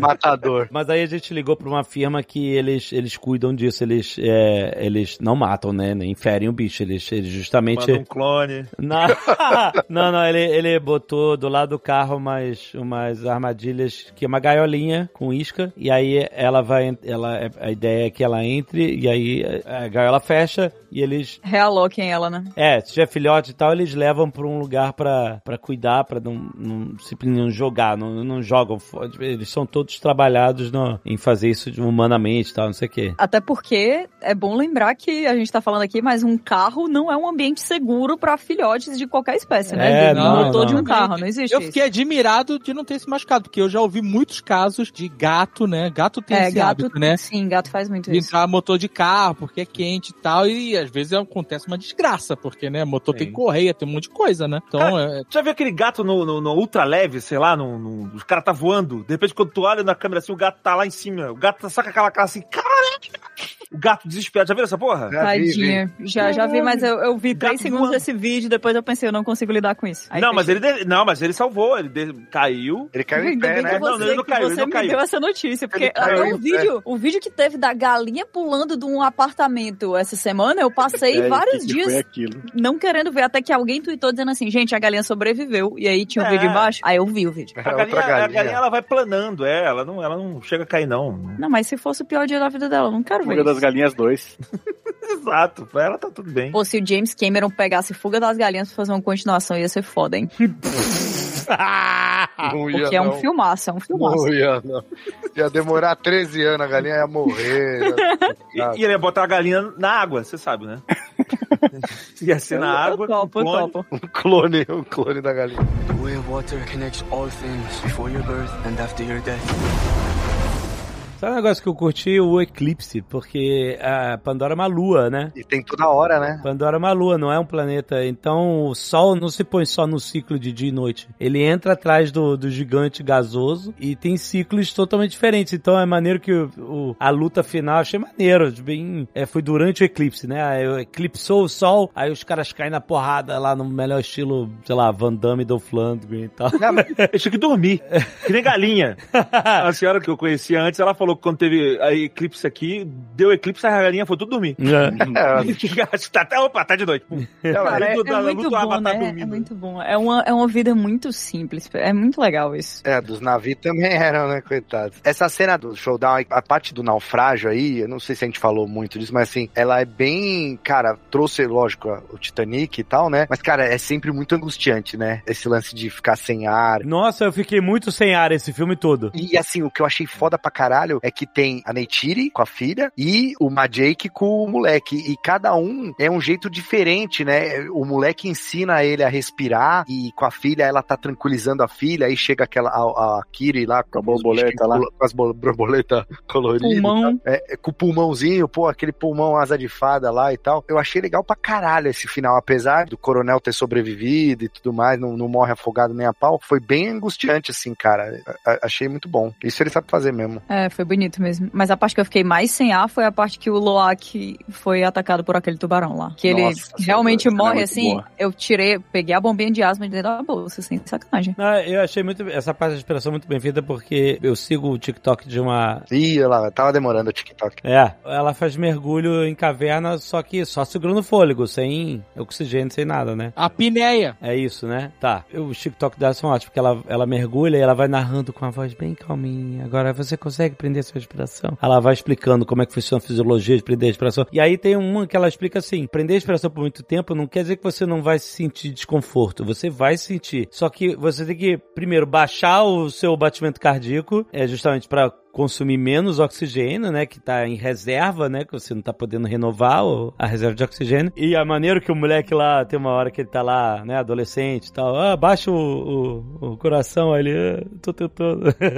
É que a menina tá pegando nele, né? E ele não foi mal. é, é, exatamente. É, aí ele tá o coração tudo, achei maneiro, assim. Mas aí, Fofinho. ela fala o seguinte, que quando você começa a ficar muito tempo sem respirar, o seu diafragma começa a ter espasmos, porque o seu corpo tá falando assim, what the fuck? Sabe? Cadê? Cadê? E aí ela fala que não quer dizer que você tá morrendo, é só você se acostumar com essa cena. É desconfortável, não, não fica melhor, mas você se acostuma a ter esse desconforto. Aí ela mostrava várias cenas dela, o abdômen da mulher assim, pum, pum, tá parecendo pulsando que nem um coração, sabe? E aí eles botam isso, e isso rola no filme. Uhum. Tem uma hora que o cara, o abdômen do cara começa a pulsar. Eu falei, caraca, igualzinho, a parada realmente é muito legal. Assim, detalhes técnicos, não foi falado, não foi nada, mas, tipo, é legal. Pra mim, isso é riqueza de produção total que esse filme tem, sabe?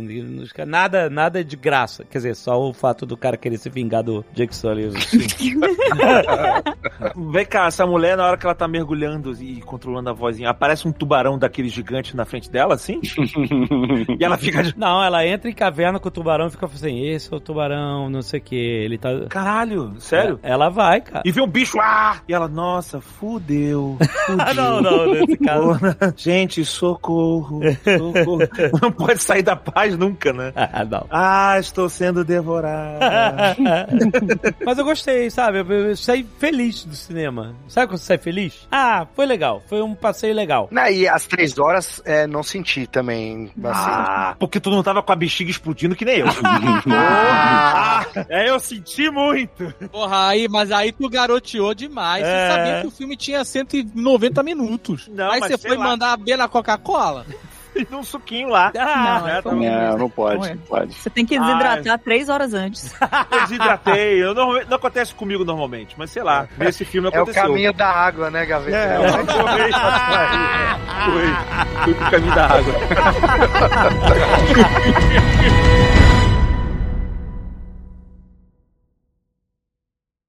Este Nerdcast foi editado por Radiofobia, podcast e multimídia.